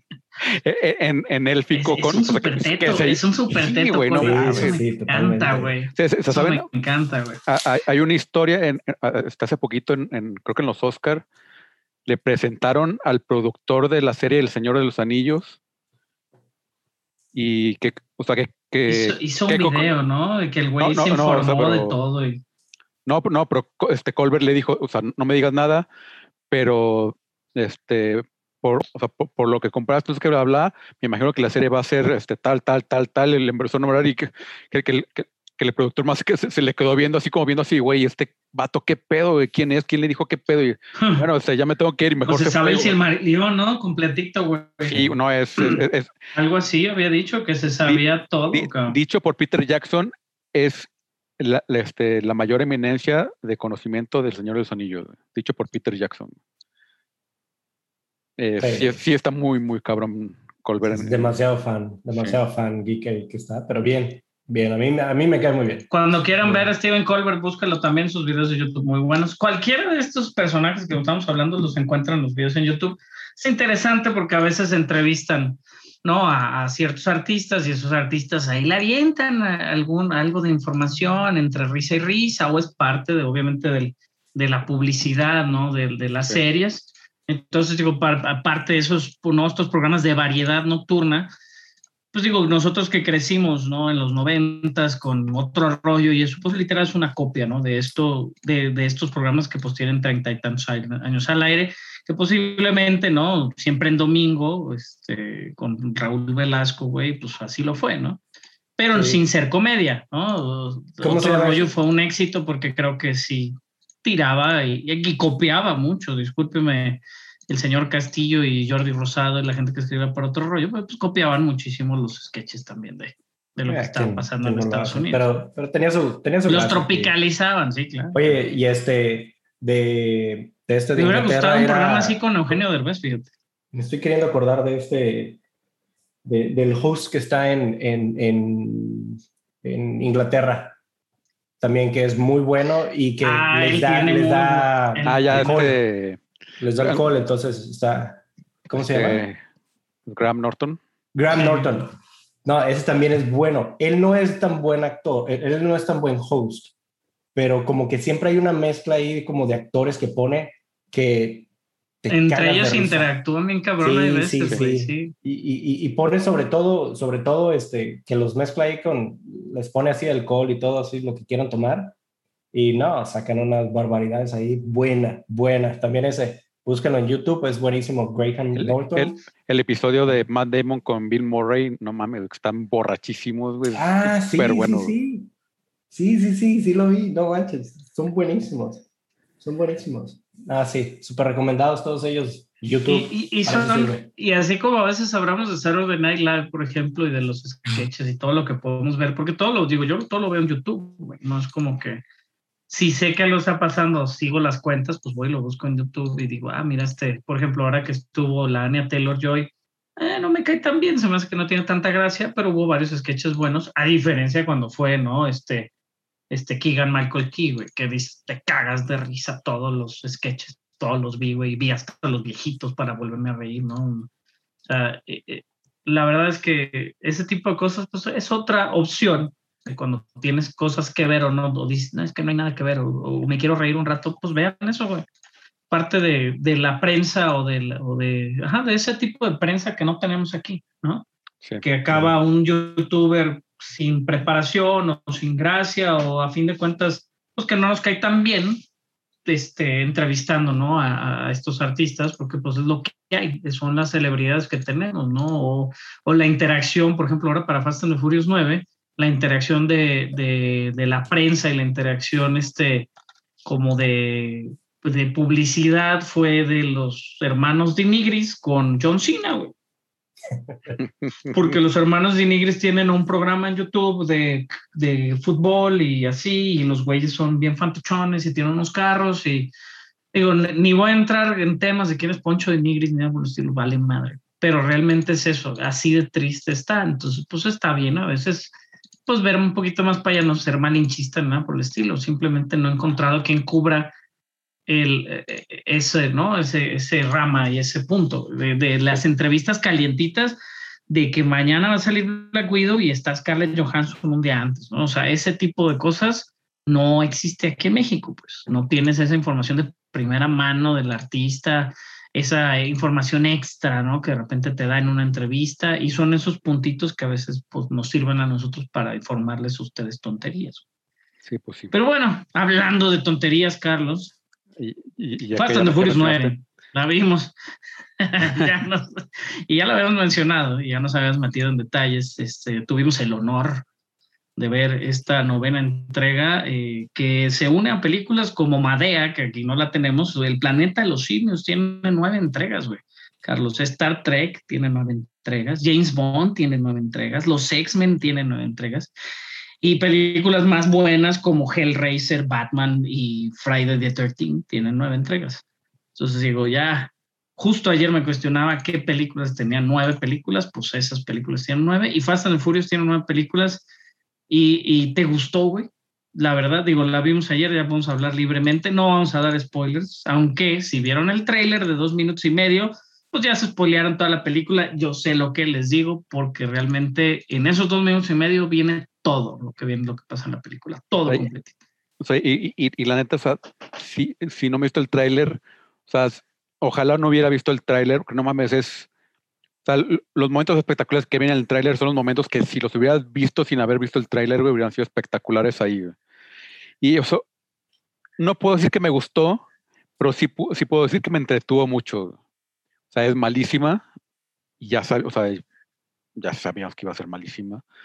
Sí me hizo reír, aunque, o sea, y es, es muy curioso, me hizo reír cuando no, no, no estaba queriendo hacerme reír. Por las razones equivocadas. y, y no me hizo reír cuando quería hacerme reír, o sea, porque sus chistes son muy malos, pero tiene cosas estupidísimas que, se- que, que los ves se la están tomando en serio así, güey, no mames, esto es ridículo. O sea, te da Y- y- risa y- lo absurdo y, que y es muy y es muy gracioso, sí, o sea, de repente ves que están haciendo cosas y que ves el, el- el mo- el momento creo que que más me reí fue un momento que dice, "No, es que eh, eh, estos son puros números, hay que hacerle caso a la física y las matemáticas." Y güey, no mames.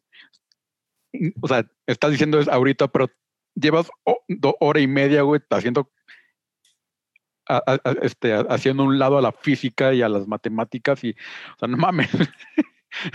Entonces, o sea, sí, o sea, y es eso, o sea, es entretenida, pero por ejemplo, de lo que te decíamos hace rato, tampoco ir al cine a ver Rápido y Furioso te ofrece algo extra que no, que no puedas ver en, en tu sala de televisión. Es- Sí, no, no lo justifica, no tiene un gran sonido, eh, si bien el soundtrack pues está plagado ahí de canciones populares, ¿no? Alguna con Bad Bunny, la canción principal, ¿no? De repente tiene una mezcla ahí de la canción de Breed de The Prodigy con, con este, Reza, este, pero mm, es eso, a mí yo siento que el brinco que da a la hora de querer eso como ser consciente de sí mismo, porque hay un, algún punto que el personaje de Tyrese está siendo consciente de sí mismo y de lo ridículo que es la, la, la serie de películas y lo ridículo que es todas las situaciones en las que se encuentran y salen sin un raspón. En ese momento creo que, que, que cae un poquito más la, la película, o sea, ya al, al, al, al, caer en esa, ya, ya brinca el, el, el, punto entre, entre lo ridículo y lo entretenido, güey. Entonces, sí, para mí no fue, digo, obviamente puedo decir que iba sin ninguna expectativa, pues claro que no, digo, si me puse a verlas, como había dicho la semana pasada, me empecé, empecé a verlas poquito y luego dije, pinche película, no, si está muy mala y la empecé a adelantar y luego ya no las vi completas, completas vi la 1, eh, digo, las he visto todas, obviamente. Completas vi la 1 este, la semana pasada. Empecé a ver la 2, la adelanté varias veces. Tiene un giro ahí que me digo, la 2 no, no es buena, sale Tyrese, no sale Vin Diesel. La 4 tiene ahí un giro también que empecé a adelantar. La 5 es la más buena a mi gusto, que es ya cuando agregan a La Roca y Justin Lin. Y es el mismo, fíjate que es el mismo, la, gente de, de los Stones son los mismos de las cinco, Carlos. O sea, el regreso de Lynn también trajo de regreso a este cuate, ahorita te digo cómo se llama, la verdad, no, no lo tengo aquí, lo voy a poner en mi review. Este, pero es eso, digo, no es que esperes algo, porque el discurso de la gente, yo te puedo decir que, que si lo escuchas o, o, lo escribo mi review y alguien contesta, va a decir, pues es que, ¿qué esperabas, no? A eso ibas, ¿no? Sí. Pero realmente ese tipo de cosas, güey, no justifica. Es como decir, pues voy a ir a, estos, a los taquitos de la esquina y me va a dar diarrea. ¿Por qué? Pues no hay pedo, güey. Eso, a eso iba. ¿no? Pero, pero cuestan un peso. ¿Qué esperabas? Ajá, ¿qué esperabas? Ajá, ¿qué esperabas? Eso iba. Es eso, digo, acá te cuesta lo que una película normal. Si bien no es cara y nos va a entretener, dos horas y media de esta este, soncera, güey, ya a mí, yo ya nada más, obviamente estaba esperando la escena final, sabíamos cuál era la escena final por culpa del trailer, y no llegaba, güey. O sea, sí hubo un momento que yo sí dije, güey, ya, ¿qué pedo? O sea, ya, ya, ya acábate, por favor. Porque ya estaban nomás, pues, digo, digamos, de la manera decente, miando fuera del hoyo. Trataban así como, eh, acá, allá, pero ya sabías a dónde iba la historia porque la historia no es complicada. Ellos pero la hacen que, más complicada. Pero El gracias factor, a esto, Raúl va a estar en la película 10 y la 11. Claro que sí, él va a tener las reviews de esta película. Sí, claro, ¿no? No, y, y, y, la cosa es esto, por ejemplo, ellos, nosotros como latinos y como mexicanos, ¿no? Pues tenemos muy claro lo que es la familia. Ellos navegan, de hecho, parte de sus hashtags y del marketing, que eso también me interesa a veces cómo lo hacen las películas, pues es esto de familia, ¿no? Es la familia, y la familia te apoya, y la familia... Porque pues el, el americano de repente necesita así como este empujoncito de mira, que, que leales son, ¿no? Pues prácticamente es como el barrio te respalda, güey. O sea, es eh, eh, tu barrio, el barrio del señor Toreto, güey, siempre lo va, lo va a respaldar, así como, como, como, ¿no? Como todo lo que hacen con Brian y que ya tienen hijos y ya es familia y cada, cada vez se agrega más gente a la familia, ya le inventaron al hermano pero no, o sea, ese sentido de corazón que de repente dicen los reviews americanos, porque varios de los reviews americanos, no, sí, todavía tiene su sentimiento y de familia. Yo no lo siento, digo, pues son tus compas bien compas, güey, ¿no? Es tu barrio y ya, güey, no es tu familia, güey. Posiblemente ninguno de esos tenga barrio suficiente para que lo que es un barrio, yo tampoco tengo barrio, no se preocupen. Pero, pues es eso, o sea, ni siquiera eso lo hace bien. O sea, ni siquiera la parte emotiva, ajá, sí, no mames, yo no te, me decían, ¿no? ¿Cómo, ¿Cómo te quieres salir a rayar? No mames, yo no puedo salir a, a grafitear en Chapalita, güey, me paran en la esquina y me meten a la cárcel, güey, pasan patrullas cada cinco minutos. Sea, no hay barrio, ¿no? Pero el barrio, o sea, el barrio de Vin Diesel, güey, pues es- son sus compas y siempre son sus compas y todos eran bien malos y ahora son súper espías. Está, ya me perdieron, güey. Ya Me, me habían perdido la 8 ya con la 9 ya se hundieron bien cabrón, pero habrá que ver la 10 y la 11 que van a ser 10 y 11. Y sabes quién yo creo que sí no va a regresar ni a la 10 y las 11, la 11 va a ser la Roca. Fíjate que otra vez Vin Diesel anduvo medio sicón, eh, obviamente en su en su gira de en su gira de, de prensa, ¿no? Ahora para la película y estuvo, no dijo en, en alguna de las, eh, en su nuevo profile de, de Men's Health, le preguntaron que cuál era, ¿no? Que, que cómo había empezado todo ese beef con La Roca, que sabemos que La Roca en algún momento, pues hasta en redes sociales le dijo chicken shit y candy ass. Este, que obviamente, pues digo, La Roca a todo el mundo le decía así, ¿no? Candy ass en algún momento poniéndose rudo. Pero bueno, Vin Diesel dijo que, que él eh, lo empezó a tratar mal como para sacar realmente la personalidad que necesitaba Luke Hobbs, el personaje de La Roca, dentro de las películas para que, ¿no? Para que elevara su actuación para, a la altura de lo que él necesitaba para la película. Obviamente, en Fast Five, que es la del 2011, güey, pues La Roca, güey, ya había sido actor, güey, ya había salido en Scorpion King, en Walking Tall, que es muy buena, güey, de Tooth Fairy, de Game Plan, y el Gridiron Gang, que también es muy buena, güey. Entonces, no sé si Vin Diesel juraba que nada más era luchador y que ahí lo agregaron. Y realmente, pues digo, no está, no está bien que ahorita todavía le siga tirando así como poquitos jabs, así como, no era tan buen actor. Ah, pues sabe ser muy buen actor, Vin Diesel. Pero digo, sabemos que La Roca ya no ha salido del papel de La Roca en muchas películas. Pero bueno, se está poniendo en camisa de once varas. Sabemos que Jason Statham va a estar de regreso. Este, sabemos que, que va a haber varios personajes, ¿no? Y va a haber unos spin-off, Carlos, ¿no? Decíamos de, de Helen Mirren. Y digo, eh, ya habían dicho que, que eventualmente iba a terminar, claro. pero, ajá, pero que eventualmente que querían hacer spin-off. Me- medio que habían convencido a Michelle Rodríguez porque estaba medio eno- enojada un poco por cómo trataban a las mujeres en, en las películas eh, de Rápido y Furioso, que las únicas decepciones eran Michelle Rodríguez y esta, la hermana de, de Toreto, que no me acuerdo cómo se llama la Se, llama Jordana Brewster. Jordana Brewster. Pero de ahí en más, pues todos eran minifaldas y este y reggaetón. Y pues ahí como, como, como que Michelle, como que Michelle no estaba tan, tan contenta y medio dijo, bueno, pues, pues vamos a hacer un spin-off con puras morras y pues ya para y ya, ya como más Ya pa' eh, convencerla. ajá. Que habíamos dicho, ¿no? Que dijimos ayer, así como Los Ángeles de Charlie, güey, una onda así. Y, y en algún punto Porque ya sale están en ese "Ah, punto, ¿eh? sí. Sí, sí, ya están ahí. O sea, ya están en ese punto, así como, como ya las carreras callejeras y las luces LED y el nitro, güey, ya está de más, güey. O sea, ya, no, ya lo que, ya lo que vende ahorita, ya ni siquiera, la- ya ni siquiera las minifaldas, Carlos. Y no por, o sea, realmente es eso, ya, ya están, ya están en un punto que no te estoy diciendo que están compitiendo con Misión Imposible porque están ridículas, pero son películas de acción de hechas y derechas, güey. O sea, sin sentido para todos lados, a como le veas. Pero, por ejemplo, comparándolo con Duro de Cuidar 2, O sea, a pesar de que sí, o sea, sí, sí, sí, sin meterle nada al guion, o, o, ma- o sea, más intención que realmente este, un buen guion, este, pues bueno, por lo menos le ponen mucha lana a los stunts y a los efectos y este, pues que pues, o sea, realmente pues, lo- ves los efectos, Bien hecha está, ¿no? ajá, está súper bien hecho, está súper bien hecho los un dineral. efectos. Ujú. Este, y digo, y, o sea, no, no te la crees nomás porque pues, físicamente es imposible que el- las cosas hagan eso.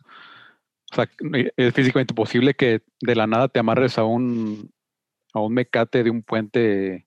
Digo, viene en el trailer, ¿no? Ajá, Viene en el trailer. sí, eso lo agarré porque, por- porque viene en el trailer. O sea, que, te ama- que mágicamente te amarres con, con un cable este, o un, un- mecate de un puente medio podrido. Este, En Indiana colgante. Jones lo hace, güey. Bien. Él. Y esto aquí lo hacen con un carro.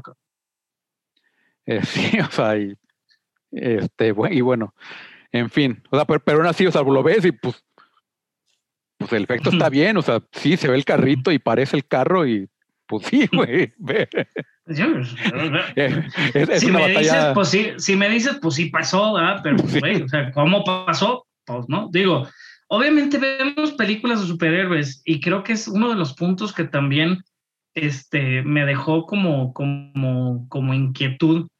El, person el mismo personaje Tyrese empieza a caer en esta realización de lo ridículo que es lo que están sucediendo y de lo que viven y cómo viven. Este, en algún punto, muy al principio de la película, eh, tiene una escena de acción inexplicable, o sea, inexplicable realmente.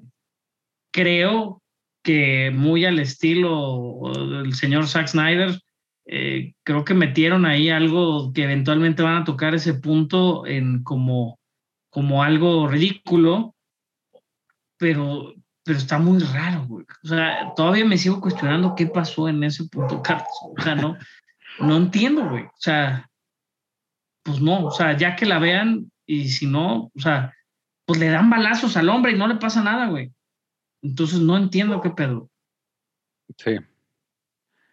Este, Ya le dedicamos mucho al pinche Fast 9. ¿Qué- ¿Cuánto y- le pones y- a Fast 9, Carlos?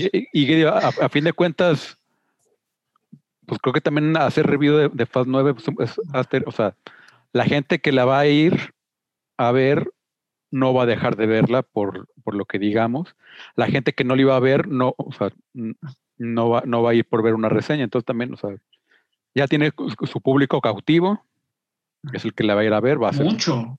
va a ser millones de, miles de millones de, de dólares, o no miles. Es una, domingue- es una dominguera que ya, ya, ya Sí. tiene su fórmula, pues, ya tiene su Sí. historia ya. Y, y aquí en México va a ser exitosa porque aquí el ir al cine es un evento social. Sea, Te gastas 150 pesos, ya compras tus palomitas, ya invitaste a la novia, ya invitas, o ya te llevaste los hijos, ya te reuniste con, lo- con- con los compas y más ahorita que ya es- se está ya reactivando, este, ya se está vacunando ya también este, a más gente. Entonces, Sí, no, Pues- que tienes un punto muy claro y, y- y- y correcto. Es el, es el tipo de película que es para entretenimiento, te la pasas bien, está un poco larga, pero, o sea, pues, no, no creas que vas a ir y, y entender que este, algo de física o, o- o- o Mm, algún Mm, tipo no. de dato, dato que... No, no vas a aprender nada. vas a No vas a decir, aprender "¿Sabes nada. qué? Mi neurona sí se movió. No. ¿Sabes qué tiene también? Te digo, las, las líneas esas, las referencias de cultura pop, como que quieren caer bien, güey. Malísimos sus diálogos. Esas sí, esas sí, ni se las platico. Que véanla y que les duela igual que a mí. Eh, eh, eh, eh, o sea, y, y ellas son como frases que escribió un mercadólogo. Eh, que, que, que están trending, ok, ne- necesitamos ser cool, mete estas líneas. Tendencia en Twitter y Mi- ya eso. Mi- mis estadísticas dicen que esto va a ser divertido y, y- y- y va a ser trending. Y es, güey, no mames. Mira, Fa- Fast 9 es la más larga de la saga con 145 minutos. La que seguía era Fast Hobbs and Shaw y Fast 7 con 137. Este, sí se le sienten, la verdad, digo, triste o no triste, pero pues, a fin de cuentas es una franquicia que ha metido más de 6 mil, no, güey, ni siquiera son 6 mil, güey. Es un dineral, güey. Un dineral, la, la, la, la, güey. Sí, son 6 billones, 6.2 billones de dólares ha ganado Fast and Furious. A nivel, a nivel mundial, güey. En Estados Unidos nunca hace tanto dinero, lo habíamos mencionado, para ciertos mercados funciona mucho. Pero bueno, son películas. En su momento, Fast and the Furious tenía un récord por ahí con 800 millones, si no me equivoco, las 7 sí. este, y 300 y tantos millones en Estados Unidos que metió. Entonces, esas siete metió un billón, 1.5 billones, que obviamente también el morbo de cómo iban a manejar la muerte de Brian, el señor Paul Walker, que, que Diosito lo tenga en su, su, su santa gloria, este, pues 1.5 billones, billones, no es, no, no, güey, por Universal, güey, que ellos encantados, que Fast and Furious. 11 películas de and Furious confirmadas, este, Justin Lin posiblemente vuelvas, la 10, la 11 se va a grabar back to back, es todo lo que sabemos ahorita, va a salir eh, Tyrese Ludacris Han, que está vivo, si no han visto el trailer ya se lo arruiné, vean el trailer, se van a arruinar todo, este, pero bueno, todo ese tipo de cochinadas. Carlos, ¿cuánto le ponemos a Fast and Furious ya para brincarnos a Luca? Yo est- estoy, estoy dudando entre el. Creo que va a ser 6.5. 6.5. Yo aquí le he puesto 6.5. Tú que tienes el marcador. güey. Bueno, Mira. no el marcador. A 6.5 la- le pusiste a Hobson Shaw. Ah, sí, 6.5. No, 6, porque me gustó más Hobson Show. A 6 nada más le has puesto a Men in Black International. Uy, 6.5 está más mal. 6.5 6. 6.5 le pusiste a Liga de la Justicia. 6.5 le pusiste a Bohemian Rhapsody. Ah, qué mala es la Liga de la Justicia. No, 6. Le pongo 6. Posiblemente de mis calificaciones más bajas que he dado en mi vida. Así es. Soy muy ligerito. No, Yo no soy un snob del cine. Ya está. No, sí, Aún. 6.5. Que a 6.5 le puse a Godzilla contra Kong, por ejemplo. Sí, a cierto nivel no te pueden entretener igual. Digo, Ya dio. ah, 6.5 le puse a Liga de la Justicia. Jurassic World 2 le puse 6. uh, uh. Sí, creo 6.5. A 6 le puse Aquaman también.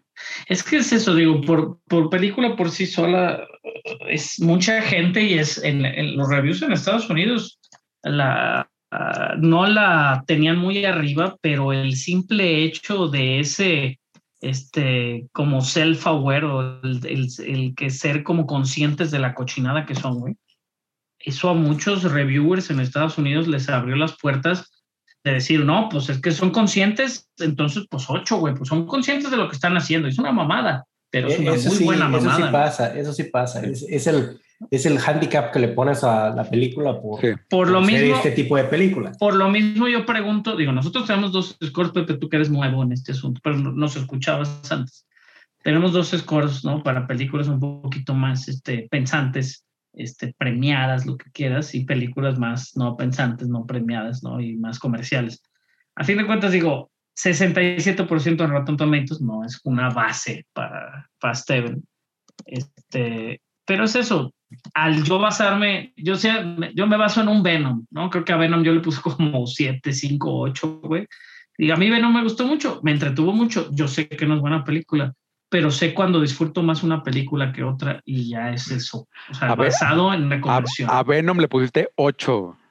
Sí, ah, por eso te digo. O sea, Venom sí me entretuvo y me gustó más. Tom Hardy me cae muy bien, güey. O sea, tiene como, como una mezcla para hacer buena película. Para mí. Sí, es sí. como Wrath of Man, güey. O sea, si sale Jason Tate- Statham, la voy a ver. Y, y, y si es eso, o sea, Jason Statham sale en Flash and Furious, pues, qué pinche culpa tengo, güey. es que hay películas que las puedes calificar por su calidad y guion, fotografía, bla, bla, y otras que las tienes que calificar por qué tanto te entretenieron, entretuvieron. Eso, es eso, así está. A mí no.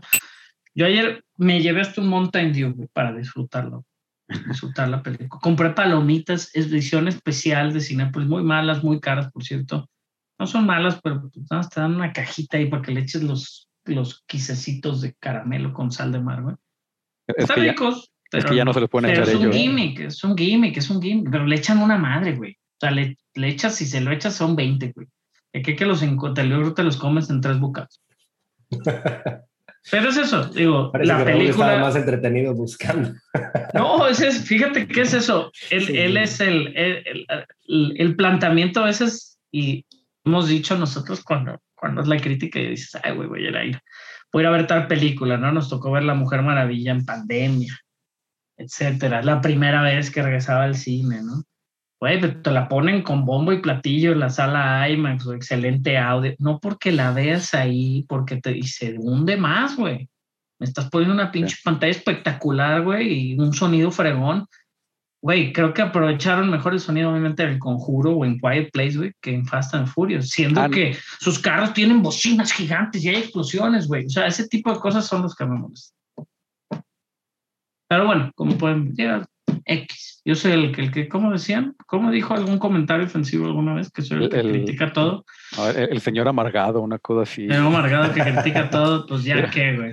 que, es el que nada- gringo. Soy el que gusta. mejor lo califica, güey, pero bueno, soy el señor amargado que lo critica. Sí, que, que- que no, no me acuerdo qué, qué, qué fue lo que dijiste un podcast pasado que dijeron eso, güey, no mames, estuvo buenísimo. Mm. No, no. Por- por- por- porque más así de, o sea, dijeron y, y- y tú preguntaste, ¿y quién es el señor amargado entonces? No, Y era güey. yo, era yo. Ay, pues bueno, Fast and Furious se estrena junio 25 a nivel eh, Latinoamérica y Estados Unidos. A ver qué tal. Ya hablaremos del box office espectacular que va a tener este fin de semana. El regreso, el comienzo de más oficial de los blockbusters de verano. Bueno, otro, otra película que se estrenó esta semana que Carlos, él sí no tuvo oportunidad de verla, pero Pepe sí la vio, la de Luca de Pixar, que la abrieron de manera este, pues, general en Disney Plus, ¿no? El mero, el mero viernes, Pepe. ¿Cuándo Así la es. viste tú? Sí, ¿Mero sí, sí, sí. El mero viernes la vimos, esposo y yo. Y la verdad es eh, buen sabor de boca. Eh, Luca, muy, muy agradable película. No sé si ya habíamos hablado del plot. Si Mm, quieres echarte el plot creo que, no, rápidamente. creo que no teníamos, no teníamos como la idea general del plot. Sabíamos que algo, creo que nunca les colcamos. Y el tráiler, a diferencia de otros pinches trailers, no nos contaba toda la película, güey. Entonces, Luca es este muchacho que este, pues vive en una piedra debajo del mar, al lado de una piña de Bob Esponja. Este, y en Italia, ¿no? Y, sale del mar a explorar el mundo. Es, esas historias que las clasificas, la verdad, ese tipo de frases no me las sé en español, como el coming of age, ¿no? Esa- esas historias de, de, que, de crecimiento y de aventura que siempre quiero y nadie me da. La Y la juventud es en que- éxtasis, ah, no, es eso. Por, Sí, por es- ejemplo, la madurez. O sea, el, madurar, el crecer, para los niños esas aventuras, ¿no? Ese, el ver ese tipo de aventuras no es porque no las vayan a hacer o porque van a aprender en cabeza ajena de ninguna manera, simplemente son muy divertidas porque son, pues son eso, son aventuras y a veces son muy simples, como la aventura de Luca, y es una historia, pues eso, de A a B, muy, muy clara, muy, muy sencilla en lo que en lo que, en lo que es la historia, eh, hasta un poquito, y la gente la ha querido cargar con este discurso queer, ¿no? Que hasta un poquito el personaje principal se puede sentir un poco gay. Si lo quieres, yo creo que ver con ese mensaje, realmente yo creo que no. A, cierta, a, ese, a esa cierta inocencia de esa edad, no creo que ni siquiera haya nada cargado con lo sexual, sí, posiblemente con el conocerte a ti mismo, pero pero muy buena, Luca, la verdad. Este Silencio Bruno marcó mi vida y me Santa gustó mucho. mozzarella. Sí. Santa mozzarella, que decía la niña. Está muy padre este, la película, veanla con los niños ahí en, en Disney Plus. No podemos, en este tipo de película, por ejemplo, no podemos elaborar más, güey, porque es tan simple la historia que prácticamente arruinaríamos algo. Eso es cierto. Si, si nos Eso es metiéramos más a detalle. Pero, pero sí puedo decir que, por ejemplo, con otras películas ahorita que ha salido Disney, o, o sea, de la mano de con Pixar, sí, esta es algo muy claro que el, el hacia, o sea, el público hacia el que se está yendo es hacia los niños y, y es un muy bonito mensaje. Este, que se recomienda y es muy claro, es muy claro que lo entiendan. No es algo como Soul, no es algo que, que tiene un poquito más de, de, de, un tema un poco más difícil de que los niños ellos solos comprendan qué es. Y este, la verdad es muy, muy recomendable. Muy, muy recomendable. Sí, ¿cuánto, cuánto le pondrías a Luca, Pepe? Luca yo le pondría un 8. Yo le pondría un 8. ¿Cuánto le puse a Soul? Digo, Soul es mejor película. Me hizo llorar mucho. Soul, no, no, Pero no hemos Soul calificado Soul, al parecer. Profunda. Uy, Soul, güey. Soul tiene nueve para la mejor película del año pasado, sin duda. La animación. Luca claramente va a estar nominada, sin duda. Eh, los, o va a estar compitiendo con, ¿no? con la película esta de los, los Millers, que, que me gustó mucho. No se llaman los Millers, ¿cómo se llaman? Sí, es Millers, Millers, los Millers contra las máquinas. Mitchell, los Mitchell contra Mitchell. las Ujú. Este, pero bueno, Luca, no, yo Luca, pues un 8-5 sin problemas, ¿eh? No, no, no, no, nos, creo que no calificamos las de animación así tal cual, Carlos. Sí, no hemos tenido todas. Mm, No, es, es raro lo que califiquemos las de. Ujú. Sí, porque por lo general no las ves, ¿no? Chava a veces no las ve, Ujú, sí, sí. Rodrigo no las veía. Por ahí el único, eh, mi, mi niño, el Machas. Que generalmente las de Pixar sí, sí me las aviento todas. ¿no? Es bonita esta, Ahora- eh, está muy bien hecha. Ahora con Disney Plus me he atrasado, Soul me tardé mucho en verla. Esta no la he visto todavía. este, el, el director, el Enrico Casarosa, le preguntaban por ahí en Twitter este, de que, oye, ¿por qué se parece tanto este, el personaje de, de la luna y el papá de la niña? ¿no? Y dice, ah, es que castea el mismo actor de CG. Es así como, no digas pendeja, le preguntaron en Twitter, ¿no?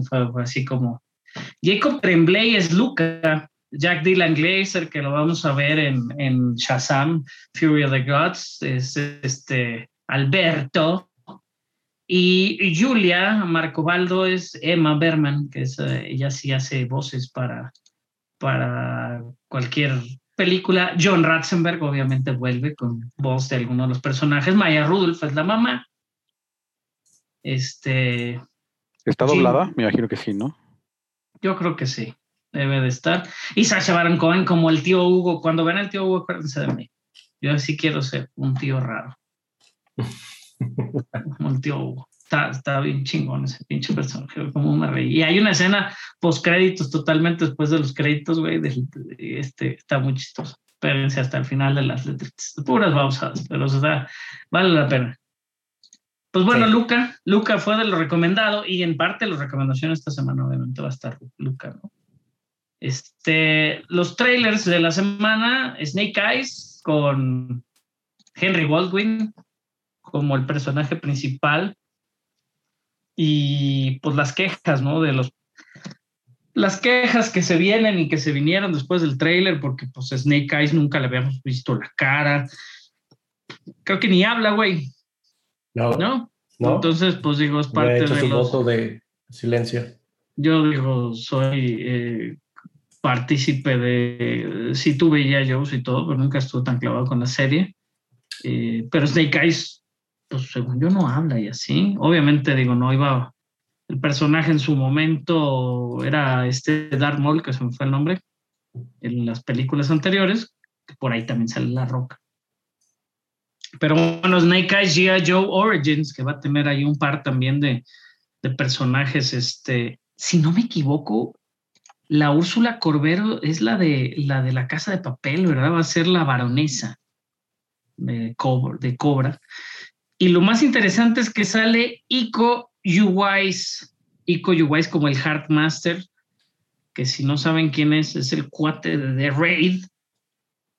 Y es una reata el hombre este para los madrazos del- del- de las películas. Entonces, por ahí vean. Lo- va- yo creo que igual buenas peleas va a tener. ¿No?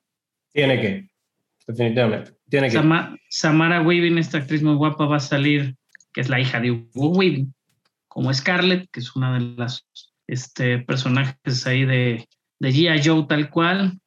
Peter Mensa como el maestro de Blind Master, el maestro ciego. Este es de esos, es muy famoso por ser el del doctor eh, en la serie de Spartacus.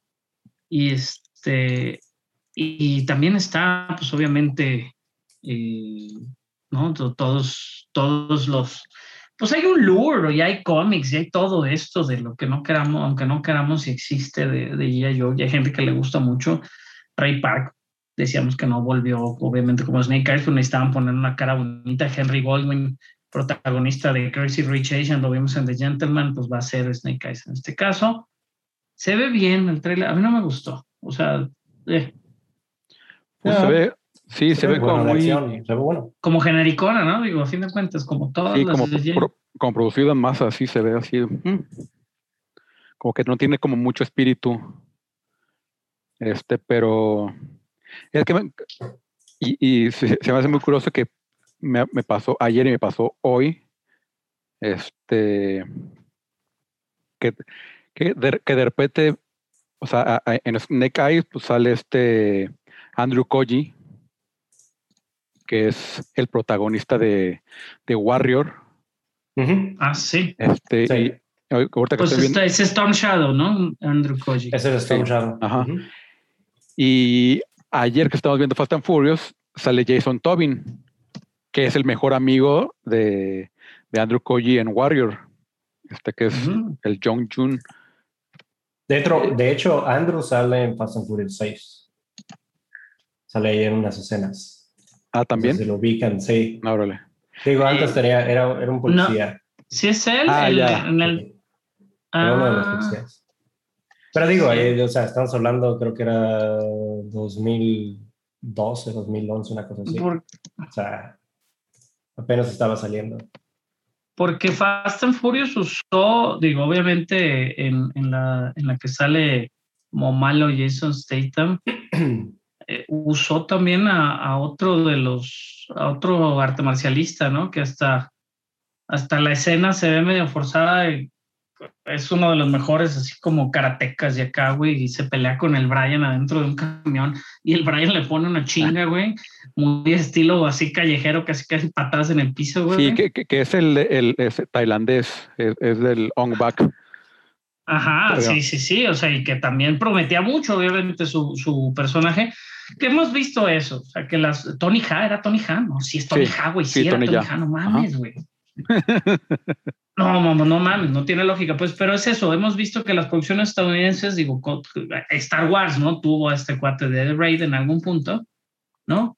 Que era que los que llegaban, que eran los de los del Kanji, del Datu Kanji Club, y llegaba el Kanji Club y eran los todos los güeyes de The Raid, esperábamos algo así con espadas y cosas así, nada más corrieron para que se los comiera el, el, el, el- ¿cómo se llamaba la bola esa con tentáculos, güey?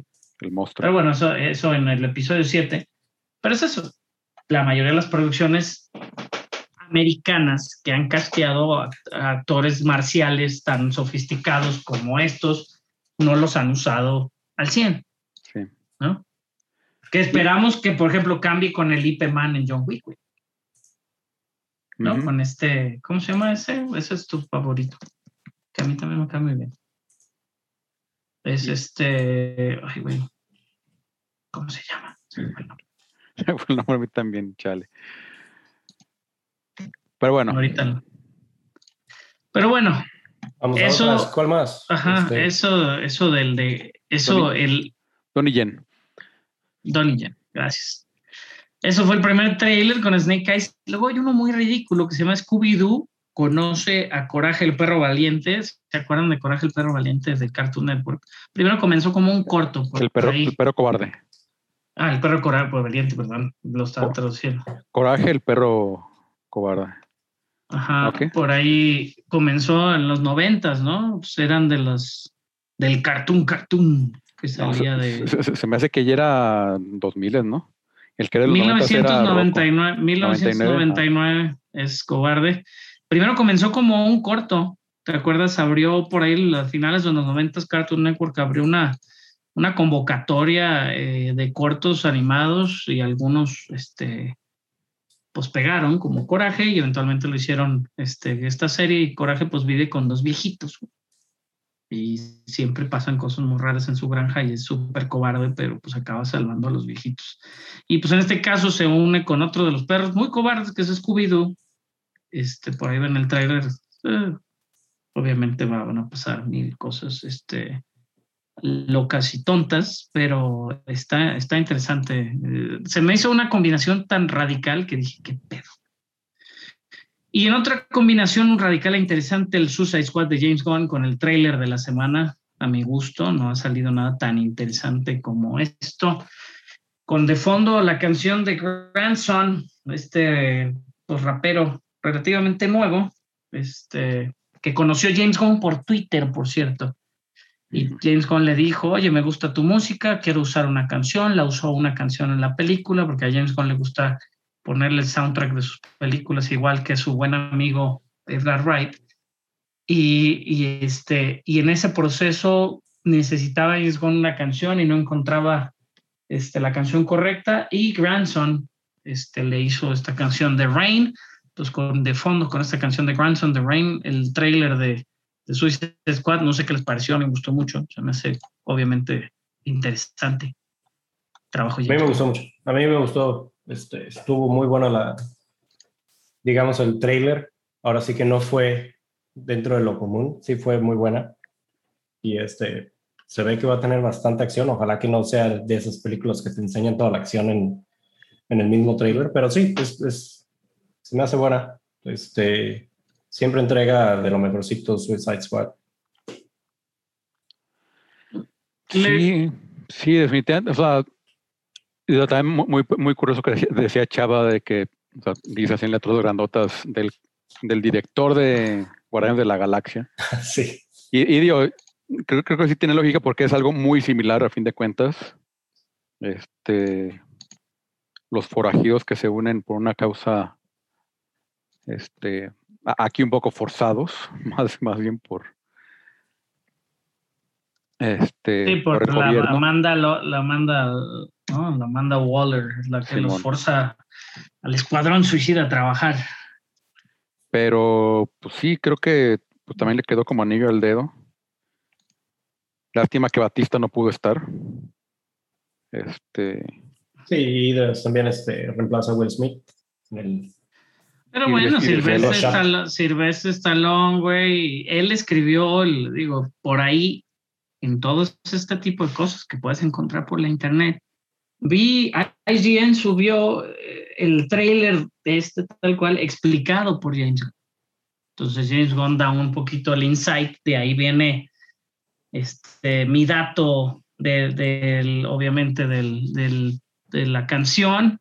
Y eh, él escribió el personaje de Bloodsport para él es por el personaje de Idris Elba, más él no sabía que iba a ser Bloodsport. Bloodsport, el poder de Bloodsport, güey, lo investigué y es aparecer armas así como del- de la nada, güey, sacaba armas. Entonces ahora lo desarrollaron y su personaje, güey, tiene como una armadura y de la armadura va él armando diferentes como armas, güey. Sí. Este, entonces se ve interesante, me gusta mucho el casco, por ahí me da como sensación como de un xenomorfo. Este, Sylvester Stallone es el tiburón, güey. Este, sí. Eh, John Cena como el Peacemaker, ¿no? Pete Davidson como Blackguard, Margot Robbie como Harley Quinn, Joel Kinnaman como Rick Flag, Daniela, ¿no? Melchor como Ratcatcher, Michael Rooker va a estar ahí como Brian Durlin, el, ¿cómo se llama? No sé cómo se llama, el, el, el este, ¿Qué, Michael el- Rooker? el villano, sí. Savant. Flula Borg es el jabalina, Davis Dasmachalian este, es el Polka Dot Man, Peter Capaldi, el doctor, es el Tinker. Este, eh, está bien interesante, pues. Eh, Es un buen cast, Katana, eh, ¿no? El, su hermano es Whistle. Este, entonces, eh, lo que está más cañón es, este, es, por ejemplo, esta campaña. ¿no? Volvieron a sacar el póster, volvieron a sacar el trailer, eh, lo filtraron, todos los actores filtraron el trailer horas antes de su, de su release oficial, ¿no? Este, de alguna manera, pues en forma de broma será, pero todos los actores lo subieron antes. Este, y lo maneja bien James Bond, han mandado, cada mes le están mandando fichas de póker a la prensa con una cara diferente, este, de, de uno de los, este, de los personajes de Suicide Squad. Eso los mantiene, ¿no? Todo el tiempo como, como recordando que viene la película. Y la verdad es que creo que lo hacen muy bien. Suicide Squad, la anterior, digo, no es muy buena, pero eh, o sea, tiene sus cosas. Tenía cosas El interesantes, sí. El soundtrack era muy bueno, o sea, tenía dos, tres canciones, una de Tony One Pilot por ahí. Y este, Pe- pe- Pero, creo que el, Tony One eh, también. el, el- el- lo, lo mismo de que del soundtrack tan bueno, creo que le afectaba un poco en contra porque de repente había muchas partes que parecían más videoclip que película. Es eso, también digo, es parte de, ¿no? Que es- Si lo ajá, que hiciera el es- señor Snyder. Que, que- que es, que es lo grandioso que, Por ahí tienen el- precisamente Edgar Wright y este, James Gunn. O sea, que logran ese balance para que el soundtrack, o sea, para que n- a- al mismo tiempo no parezca videoclip, pero al mismo tiempo el, so- el soundtrack sea una parte tan integral del- de la película. Es, pues, lo logran, no sé, Eso me, con el eso me diablo. gusta mucho. Sí. Pero Sí. fíjate, por ejemplo, al comienzo, al comienzo mencionan a Superman por nombre. O sea, Sí. este, Sí, de hecho eso mandó, a la, mandó a la, a la ICU, ¿no? Lo mandó a la, a la terapia intensiva a Superman con una bala de kriptonita. Y bueno, en el, en el clip que yo vi que James Gunn explica el tráiler, dice, pues, digo, yo podía mencionar a Superman. Yo no sé si va a ser Henry Cavill o es otro Superman el de mi universo y no me interesa porque yo no casteo a Superman. Es lo que dijo el güey. Bien jugado, señor James Gunn. ¿Por qué es eso? O él está jugando en un universo más grande. Obviamente él dice que está dentro del universo DC. ¿Qué universo DC? Pues todavía están, veremos. Sí, pues uno, o sea, ¿quién es Superman? Pues Superman es Superman, es Clark Kent y pues. ¿Quién sea el actor? Pues es lo de Superman, menos. Es Superman, exactamente. ¿Creen que tenga como cameos este, Superman, así como lo hicieron con, el, con Batman? no, no creo. No creo. Creo- que- Supergirl, por cierto, salió hoy el uniforme, se filtró ayer en fotos del set del uniforme Supergirl en la película de Flash. Y ya Michael Keaton como Bruce Wayne también se veía muy bien. Finalmente tenemos un- finalmente hay una foto de Ram Miller en Flash, pero como, Ah, sí. Ba- como Barry Allen, pero finalmente, Yo creo que no lo dejan ni siquiera salir a decir hola, güey. No la vaya a cagar, ya va a estar medio loquito. sí. Pero sí, el mejor tráiler semana sin duda es Suicide Squad. La canción muy buena de Grandson, por ahí si la quieren buscar, se llama Rain. Este, que, que- que también me gusta. Y pues del universo DC. que subi- subieron los trajes de Shazam, este, una foto a Twitter y que decía el, el director. este, Ah, de todo el squad, ah, ¿no? ajá, ya. A- a- a- antes de que se filtren, pues ahí están ya los trajes, güey, ya. Ya, pues, ya- el lodo ahora sí. en, en estas épocas que, que ya se está filtrando todo de todo, pues, pues ya mejor ahí, ahí les va. Más pues bien, depende mucho de ellos de dónde graben, ¿no? Creo que ellos graban Sí. muy abiertamente como en Vancouver y cosas así, entonces pues sí, güey. Obviamente de Disney es un poquito, por ejemplo, lo de Obi-Wan Kenobi, güey, ha habido fotos del set y ves a Iwan McGregor con una capa negra completita que le tapa de piso a cabeza, de pies a cabeza, güey. Sí. O sea, ese tipo de cosas tiene, por ejemplo, lo de Julia Louis Dreyfus en Falcon and the Winter Soldier, pues nunca se filtró ni nada por el estilo, güey. O sea, y, y ella lo dijo, no mames, casi casi me metían en una cajuela y me metían al set y me volvían a encajuelar y me sacaban bien lejos y para que nadie supiera, ¿no? Es como cuestión también de quererlo hacer, es parte de, ellos crean prensa de otra manera, ¿no? O sea, sí, con filtraciones, con rumorcitos falsos, con este tipo de cosas, pues también se mantienen, ¿no? Estamos hablando de Shazam, a fin de cuentas, todavía falta un buen rato. Es parte del show. Este, pero bueno, en el universo DC también salió el tráiler de Titans en su tercera temporada que la vamos a tener por HBO Max este 29, o sea, ya el próximo, el próximo martes de manera oficial la tenemos en México, va a salir de agosto 12 a octubre 21, cada jueves un episodio por HBO Max. Este, Y por, por ahí vamos a ver a Red Hood. Se ve muy interesante. Muy la bien. verdad, este, me llama mucho la atención que, que pueda hacer Tim Drake en este pues, equipo ya existente de, de los Titanes. Y a ver si, o sea, no sé cómo lo vayan a usar, pero a ver qué pasa. Se ve, se ve padre el trailer. Digo, eh, de lo que veo de DC es de lo que más me gusta, sin duda, Titanes.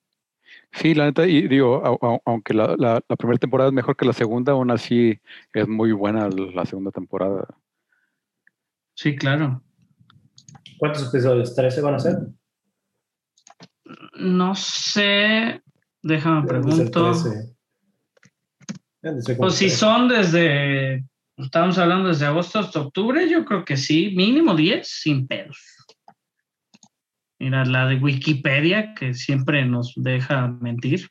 Este, siempre nos miente de Sí. todos modos, no dice nada, obviamente, de la tercera temporada, pero este, déjame ver las temporadas anteriores. La verdad no me acuerdo cuántos episodios son. Según yo, el- el- el Pero está entretenida, ¿eh? Nunca exageran. Obviamente no son 23, pues como Flash ni esas mamadas. Mira, la- son 13, ajá, pues son 13 y 13. Yo creo que van a ser 13 también, para este Pepe. A ver Bien, qué tal. Vamos a ver qué tal. Y por ahí sacaron los trajes, ¿no? De, de Starfire, todo ese tipo de cosas que, que pues, se van, le van creando algo de hype. A ver qué tal. Y pues ya, ¿qué pueden recomendar? ¿Qué, qué va a salir esta semana que les llame la atención? Digo, Eh, eh, tercer eh, capítulo de Loki para mí. sí, definitivamente Loki es ahorita la serie. Y este, para mí va a ser Lupin, segunda temporada. Ya lo empecé a ver. No sé si está saliendo ya en México. Netflix. Sí, sí, ya está en Netflix ahí. Yo, yo vi la primera, la primera parte de la de la esto, pero no, no me ha tocado, no me ha tocado ver la segunda. Me puse a ver un montón. Ahorita que te puse, puse, me- yo puse toda esa lista de cosas, todo lo vi en la semana. güey. Esa de la de 000 de Amazon, güey, me piqué bien cabrón y me aventé como seis capítulos un día. Y, no, y lo peor es que no era un domingo, era como un miércoles. Yo tengo que Entonces, hasta- ¿Ya acabé la como a las recomendado 3, o no la 4 de la mañana, güey. Ajá, acabé como a las 3, 4 de la mañana. Está bueno. Está algo predecible, pero está buena. La verdad es la producción. Tiene un valor de producción muy interesante. O sea, está muy bien hecha, pues. Y como toca este, el narcotráfico de, de una manera un poquito diferente, ¿no? De, de la onda del traslado, no tanto de la venta ni del. Está, está bien. Me llama la atención, Pepe, de Mysterious Benedict Society. Se estrena esta semana en Disney Plus, basada en un libro, ya lo habíamos mencionado. Está basada eh, como en esos libros de Young Adults, que son muy exitosos en Estados Unidos. Este, y es, pues es eso. Todos los, a los, as- hay cuatro huérfanos, güey, que tienen como habilidades especiales, no tanto como superpoderes, güey. Es como pinche Umbrella Academy, Como pero Umbrella para más Academy lo niños. a Ajá, como para más niños, exactamente. Sí, lo ves así. Te podría decir como los X-Men, pero Ok. Umbrella Academy está basado en los X-Men. Entonces, todo está basado en un patrón. Todo es así. Primero fue, existió un patrón, después los X-Men, después Umbrella Academy. A ver, ¿dónde ¿otra sale? ¿Este temporada de un patrón, en Disney? Para, de un patrón, sí, segunda temporada ya, o la tercera ya, ya venía. Va a estar en Disney Plus un capítulo semanal a partir del viernes, Pepe. The Mysterious Benedict Society, este, eh, dirigida o desarrollada por, por Matt Manfredi, que él es un screenwriter ahí de, este de un tiene un documental que se llama The Dungeon Masters no sé si lo hayas visto Carlos es de Dungeons and Dragons este es el escritor del filme de Aeon Flux, entonces no sabemos qué. Y de Crazy and Beautiful, de Kristen Dunst. Tiene varias cosas, R.I.P.D., que no es la mejor, Clash of the Titans, que tampoco es una gran película, pero bueno, es escritor. Está, bueno, desarrollada por él. Este, y la verdad es que digo, son puros niños, no hay como, como muchos. El único conocido es, es Tony Hale, que es Forky, que es este ¿no? Que sale MVP, que salía como Buster Blunt en Arrested Development, Tony Hale eh, va a ser de los principales en esta serie, y Kirsten, Kir- Kirsten Shaw, que es este, hace muchas voces, voces ella, ella es la voz de Mabel en, en, este, en Gravity Falls, este, de Louis en, en Bob's Burgers, que si no la han visto también es muy divertida.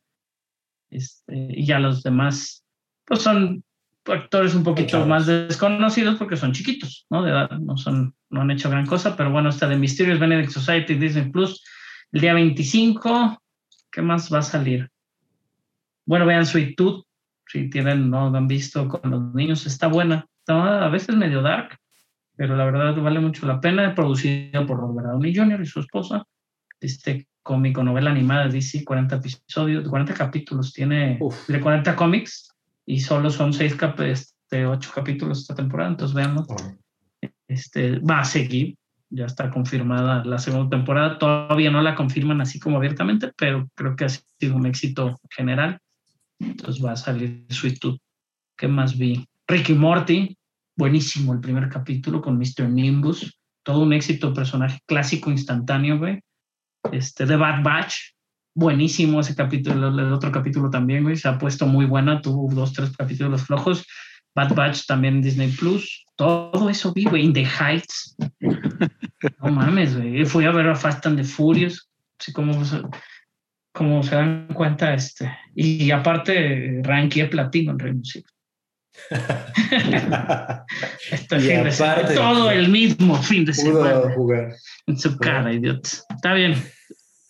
Todo eso vi, güey. Sí vi mucha tele, güey. Me arrepiento. O Yo no, estoy, estaba bueno.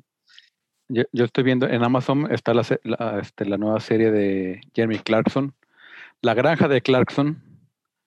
Este, no mames, ese vato es una locura. güey. Que Jeremy Clarkson es uno de los presentadores de. Era presentador de Top Gear. Lo corrieron te caen re bien. Sí, luego golpeó a un productor porque no le quería dar de comer, una, una cosa así, por- porque es Jeremy Clarkson y lo- la BBC lo despidió y lo contrató a Amazon y le dio millones y millones. Este, y en 2008 había comprado una granja, pero pues, ahí, te- ahí tenía un medio se la, se la rentaba o sea, se la subarrendaba a un, una persona que era el que se encargaba y pero que le dijo hace un par de años que ya se iba a jubilar y Clarkson por supuesto que dijo qué tan difícil puede ser Y compró una granja. o sea, ya, tiene la granja, nomás el, el- el que se hace a cargo de ella se va a jubilar y pues ya dijo, va, pues, ¿qué tan difícil puede ser? Me voy a encargar de la granja. Este, hizo un poco la historia, pues también, claro, por, por supuesto que le vendió la idea a Jeff Be- Bezos y le dieron su millonada para hacer su serie de él investigando el- cómo ser un granjero. Y es súper divertida porque es, este, Clarkson es, es- no mames, no, no sé cómo sigue vivo. Este, pero es genial. Y está, está muy bueno el, está, está muy buena la serie, llevo como, están ya todos los episodios en Amazon Prime. Llevo cuatro, creo. Y está, está muy entretenida, la verdad. Sí, esos güeyes son muy, muy buenos para, para ese tipo de, de inmersión. O sea, que te sientas como aceptado en, entre lo que están haciendo, güey. Por eso me Sí. gustaba de repente algún carro que me llamara la atención, buscarlo, ¿no? En Top Gear y, y Sí. que, o sea, me encantó una vez, güey, que agarraron, creo que era un McLaren F1 que traía hasta un solo birlo para cambiar la llanta y ondas así, decían, güey, y lo corrían, le pegaron una corretiza en unas carreteritas madreadísimas ahí en Inglaterra, güey. Sí. Y, y- estaban divertidísimos, obviamente digo. Este, pero sí, sí, Top Gear fue, un- fue muy buen programa y sé que te gusta mucho. Entonces, Y, y- que, por ejemplo, en, en Top Gear, este Clarkson era el, que- el que hacía las entrevistas. Y, y la neta es un entrevistador de los mejores, de mis favoritos, yo creo, sin lugar a dudas, como entrevistador también. Este, y digo, todo el mundo pasó por Top Gear, desde Tom Cruise, Cameron Díaz, cuando, cuando hicieron la de Night Day. Este, y, y- y- esa competencia que les metían a todos, porque ahí tenían ahí la lista de actores gigantesca de a ver a, quién le quieres ganar, cuál es tu meta. Y pues ahí los ponías a, y este Tom Cruise, este Will Smith y así súper competitivos y pues ahí estaban este, les, les- meten ahí la espinita para que le, le pisaran un poquito más. Este, pero sí, la, la granja de, de Clarkson, muy buena serie. Porque creo que- ¿Tú también, viste algo, Pepe, que pueda ver la gente aquí, güey? Pues mira, obviamente vi Luca, este, que sí la pueden ver allá. Vi una que, este, vi dos cosas, una en YouTube que era, este, estuve retomando episodios de uno que se llama Jerry Seinfeld, Comedian Behind the Car. Son básicamente Sí. como entrevistas, este, escoge, eh, Jerry Seinfeld está de, de host, está ¿No es haciendo el de. Comedians Getting Coffee?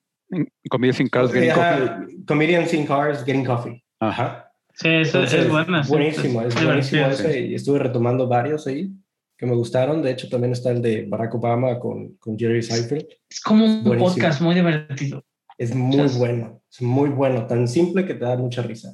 Acá en México es- está en Netflix acá. Está en. Netflix. Sí. Y vi otra que, este, obviamente estoy empezando a ver Lupin y ahí va, va bien. Warrior, que es la que no pueden ver al parecer. Y estuve, y retomamos porque a mi esposa le gusta mucho una que se llama Jojo Rabbit. No sé si vieron esa película. Sí. Yo Rabbit hay una serie. No, no, esa es película. Ah, ok, ok. Ah, la película película. es buenísima, ¿no? la Es película me encantó. De Taika, sí.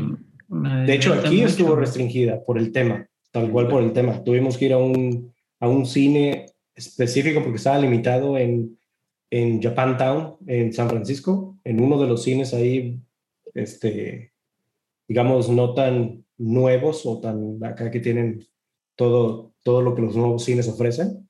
Y ahí la, la, la estaban promoviendo, ahí la estaban enseñando.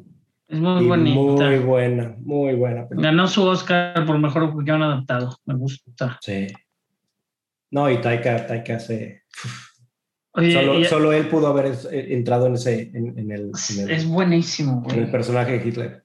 Dijo, ¿para qué quemamos a otro? Mejor me quemo yo sola.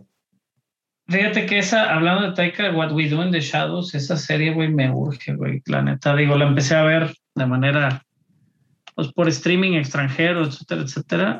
Este, pero está muy buena, güey. Es muy divertida, Do in the Shadows. Basada en la película, ¿no? De Taika. Oye, Sí. y hablando de buen marketing, fue el día, el día de Ricky Morty, güey. Digo, hablando de la- del estreno, el, el domingo fue de Ricky Morty. Y en Estados Unidos transformaron varios Wendy's en Mortys y tienen, hicieron mil cosas, obviamente sacaron refrescos especiales, este, también ofrecieron en internet, te puedes hacer como tu propio personaje Ricky Morty, Eh, sacaron, eh, en- está en el espacio ahorita eh, una, como una pequeña nave pegada a la, a la estación espacial, este, con Ricky Morty adentro, obviamente. Este, muchísimas cosas así, la verdad, eh, creo que lo trabaja muy bien siempre. Y en varios videojuegos, las colaboraciones, ¿no? Ahorita con Fortnite, eh, en su momento, hace unos meses salió para el Rainbow Six y ahorita la tiene obviamente de regreso con descuento. Y este, si les gusta Ricky Morty, hay mucho que ver. Por ahí van los comerciales, que no nos llegan aquí, los comerciales de Wendy's y de estas, de, de, de todas estas marcas como Pringles en su momento para el Super Bowl y eso, pues véanlos ahí. Este, en YouTube también. Está, están muy divertidos. Pues ya, ¿no? Ah, ya ah, acabamos. Me acabo de Ok. acordar, igual que la semana pasada, porque no he visto casi nada esta semana, güey. Playoffs de la NBA y la Ah, Eurocopa, güey. Ahí gasto mi, mi tiempo. Maldita NBA. No mames, está buenísima, se está poniendo buenísimo. Pero bueno, Oye, ¿quién, ¿quién ganó, Carlos? Dabas, explícame, porque vi que se hizo un cagadero y se burlaron de los Nets, que eran los grandes favoritos. sí, pues armaron su super equipo. Digo, muchas lesiones, pero este, pues no, no, no la, no la armaron. Y jus- justo ahorita estaba leyendo uno que este, puso en, en, en, Twitter Kevin Durant de, de- por mis pinches piesesotes, my, my biggest foot, este, no está en los playoffs.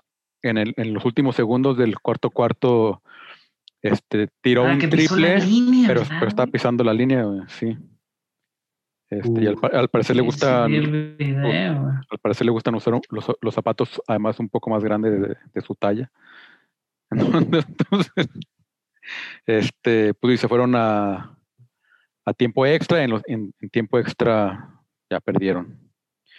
Los eliminaron. Pero esto estuvo Y la Eurocopa está buenísima, güey, también. la Eurocopa Yo el otro día me aventé, el, digo, no la están pasando, lo malo es que no están pasando en todos lados, pero el de Portugal, este, Alemania, Alemania le puso un baile ahí a Portugal, muy buen juego.